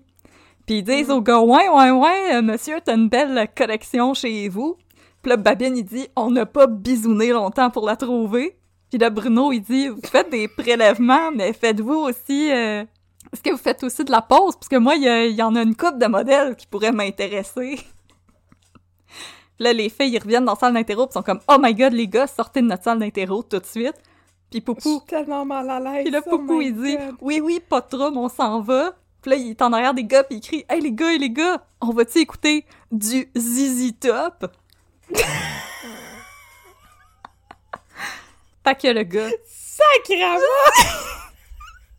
Moi, j'étais comme C'est terrible C'est terrible, les gars, c'est pas correct J'espère que si un jour il m'arrive quelque chose de terrible, la police va pas comme faire des jeux de mots en arrière de mon dos. oh, je suis découragée. Fait que le gars, euh, il est arrêté pour euh, trafic de parties de, de bouts de corps. Puis Le le, gars, son excuse, c'est que ouais, mais on s'en fout parce que les corps, ils sont morts, là. C'est comme une planche, une porte ou euh, n'importe quoi, là. On s'en fout, ils sont morts. Non. Mais c'est pas. J'ai juste désécration de cadavres. Mais Ouais, ouais, pas ça le c'est- mot. Outrage à un Ouais, cadavre? il est arrêté pour outrage à un cadavre. Ou tarde au criminel. Il tarde au Ah. criminel. fait que oui, en effet, il avait vendu, il avait euh, pris des pots de vin pour euh, vendre des corps à des euh, compagnies externes à l'UGM, dont le corps de la mère de Monsieur Major, qui l'ont euh, strap- puis ils l'ont strappé dans un 4x4, puis ils ont fait sauter le 4x4 avec la dynamite. Mais euh, est-ce qu'on a su c'est qui qui avait appelé Monsieur Major pour lui dire ça? C'est qui le snitch des snitch de l'histoire? C'est euh, le monsieur qui travaillait pour Tactic Force, que lui, il pensait Nice. que c'était des dummies. Mm. Mais il a comme vu le, le corps de la mère dans le 4x4, puis il a réalisé que c'était un petit peu trop réaliste pour un demi. Fait Ah. qu'il a retrouvé le corps, puis d'où ça venait, puis il a appelé Eric Major parce qu'il était trop choqué, fait qu'il a dit parce que lui il trouvait qu'il fallait que la famille le sache qu'est-ce qui est arrivé. Puis là, je trouvais ça absolument terrible, mais j'avais oublié comment cette plotline-là finissait. Fait que je l'ai googlé Oui. pour essayer de trouver c'est dans quel épisode de District 31. Puis j'ai appris que c'est arrivé pour de vrai. Ben voyons donc! C'est arrivé pour vrai à un monsieur en Arizona que le- sa mère Ah, voulait donner son corps à la science et c'est l'armée qui l'a eu puis qui l'ont fait sauter. Nice. Mais je trouve que anything goes quand tu donnes ton corps à la science. Là. Ouais. Mais moi, c'est plus les jeux de mots. J'essaie de trouver un jeu de mots avec kékette ou bisoune, mais je suis pas capable. Je suis pas bonne comme les enquêteurs du district. Non, non, eux, euh, apparemment, il n'y a, pas de travail à faire autre que des jeux de mots malaisants. Puis les Ouf. gars, ils trouvent ça drôle, là. Oh, qu'ils trouvent ça drôle, les, le, le pot rempli de kékettes, là, c'est l'affaire la plus drôle qu'ils ont jamais vue. Ouf. oh, wow. Oh my god. Bon, hey, merci beaucoup, mon chum, de m'avoir conté ça. Hey, ça m'a fait euh, plaisir, partner. euh, justement, euh, tant les gars, ils reviennent, je pense qu'ils s'en viennent faire des beaux jeux de mots, là. J'espère a des brettes. Je pense que je vais aller demander mon transfert. Je pense que je veux travailler. un district où ils font pas des jokes de mon oncle. Anyway, il paraîtrait que ça ferme bientôt, là, le district 31, fait que, euh, on va mettre nos affaires dans des boîtes. Ben oui, mais tu sais, euh, comme dirait François Pérusse, toute bonne chose a une fin, et nous revoilà. C'est- C'est pas mal le tagline de District 31 Oui. depuis une couple de saisons. Fait que euh, c'était le temps de finir. Mais c'est correct. On appelle même plus ça finir en force à ce stade-ci. Non, parce qu'on fait juste répéter les mêmes plotlines sans arrêt, fait que... Ouais. Mais c'est correct, inquiétez-vous pas à la maison, parce que Catherine et moi, on regarde des épisodes dans n'importe quel ordre. Ben oui, c'est ça. Il y a tellement d'affaires que je vous ai pas compté. Puis, euh, je, je vous ai pas compté l'histoire de Christian Faneuf. Mais pas encore, puis euh, écoutez, au pire, si on vient à manquer de matériel, on vous racontera Musée Eden avec Éric Bruno et Babine. C'était dur à suivre cette histoire. Oui, c'était dur à suivre, il va falloir qu'on le re-regarde, Je sais pas si j'étais comme. Il va falloir Je qu'on sais pas si j'étais juste distraite par comme les costumes d'époque ou je sais pas quoi, mais c'était dur à suivre, musée. par la belle face à compris grand chose aussi. Je vais pas le dire. Mais j'ai pas compris grand chose de la finale. Non, moi non plus, j'étais vraiment confuse. On en reparlerait Je sais pas si toi puis moi, on s'est accidentellement endormi, puis on a fait un coma de sucre. C'est très possible. Je dormais beaucoup à cette époque-là de ma vie. Fut un temps où je dormais. Fut un temps où je faisais des siestes. Wow. En tout cas, merci, merci mon chum. Je vais aller me faire transférer dans, au 25, qui est le seul autre poste dont il parle dans, le district 31. Et on dirait qu'il n'y a pas, comme pas d'autres postes de quartier. Il y a le 31 puis le 25. Puis 25, c'est là 31. sont tous les personnages. Alright. Mais oublie pas de m'amener avec toi, parce que moi aussi, des fois, je tannais des jeux de mots euh, malaisants. Oui, je pense que j'allais travailler aux enquêtes internes. ça, ça, ça a l'air trippant. Avec Yves Jacob. Avec Yves, Jacob. Ah non, moi, je vais- Personne n'est capable de prononcer son Je nom. vais aller à SQ avec Normand. Yves Jacob. Ok, parfait. On se reverra quand je vais enquêter sur toi. 10-4 partner. 14 mon chum.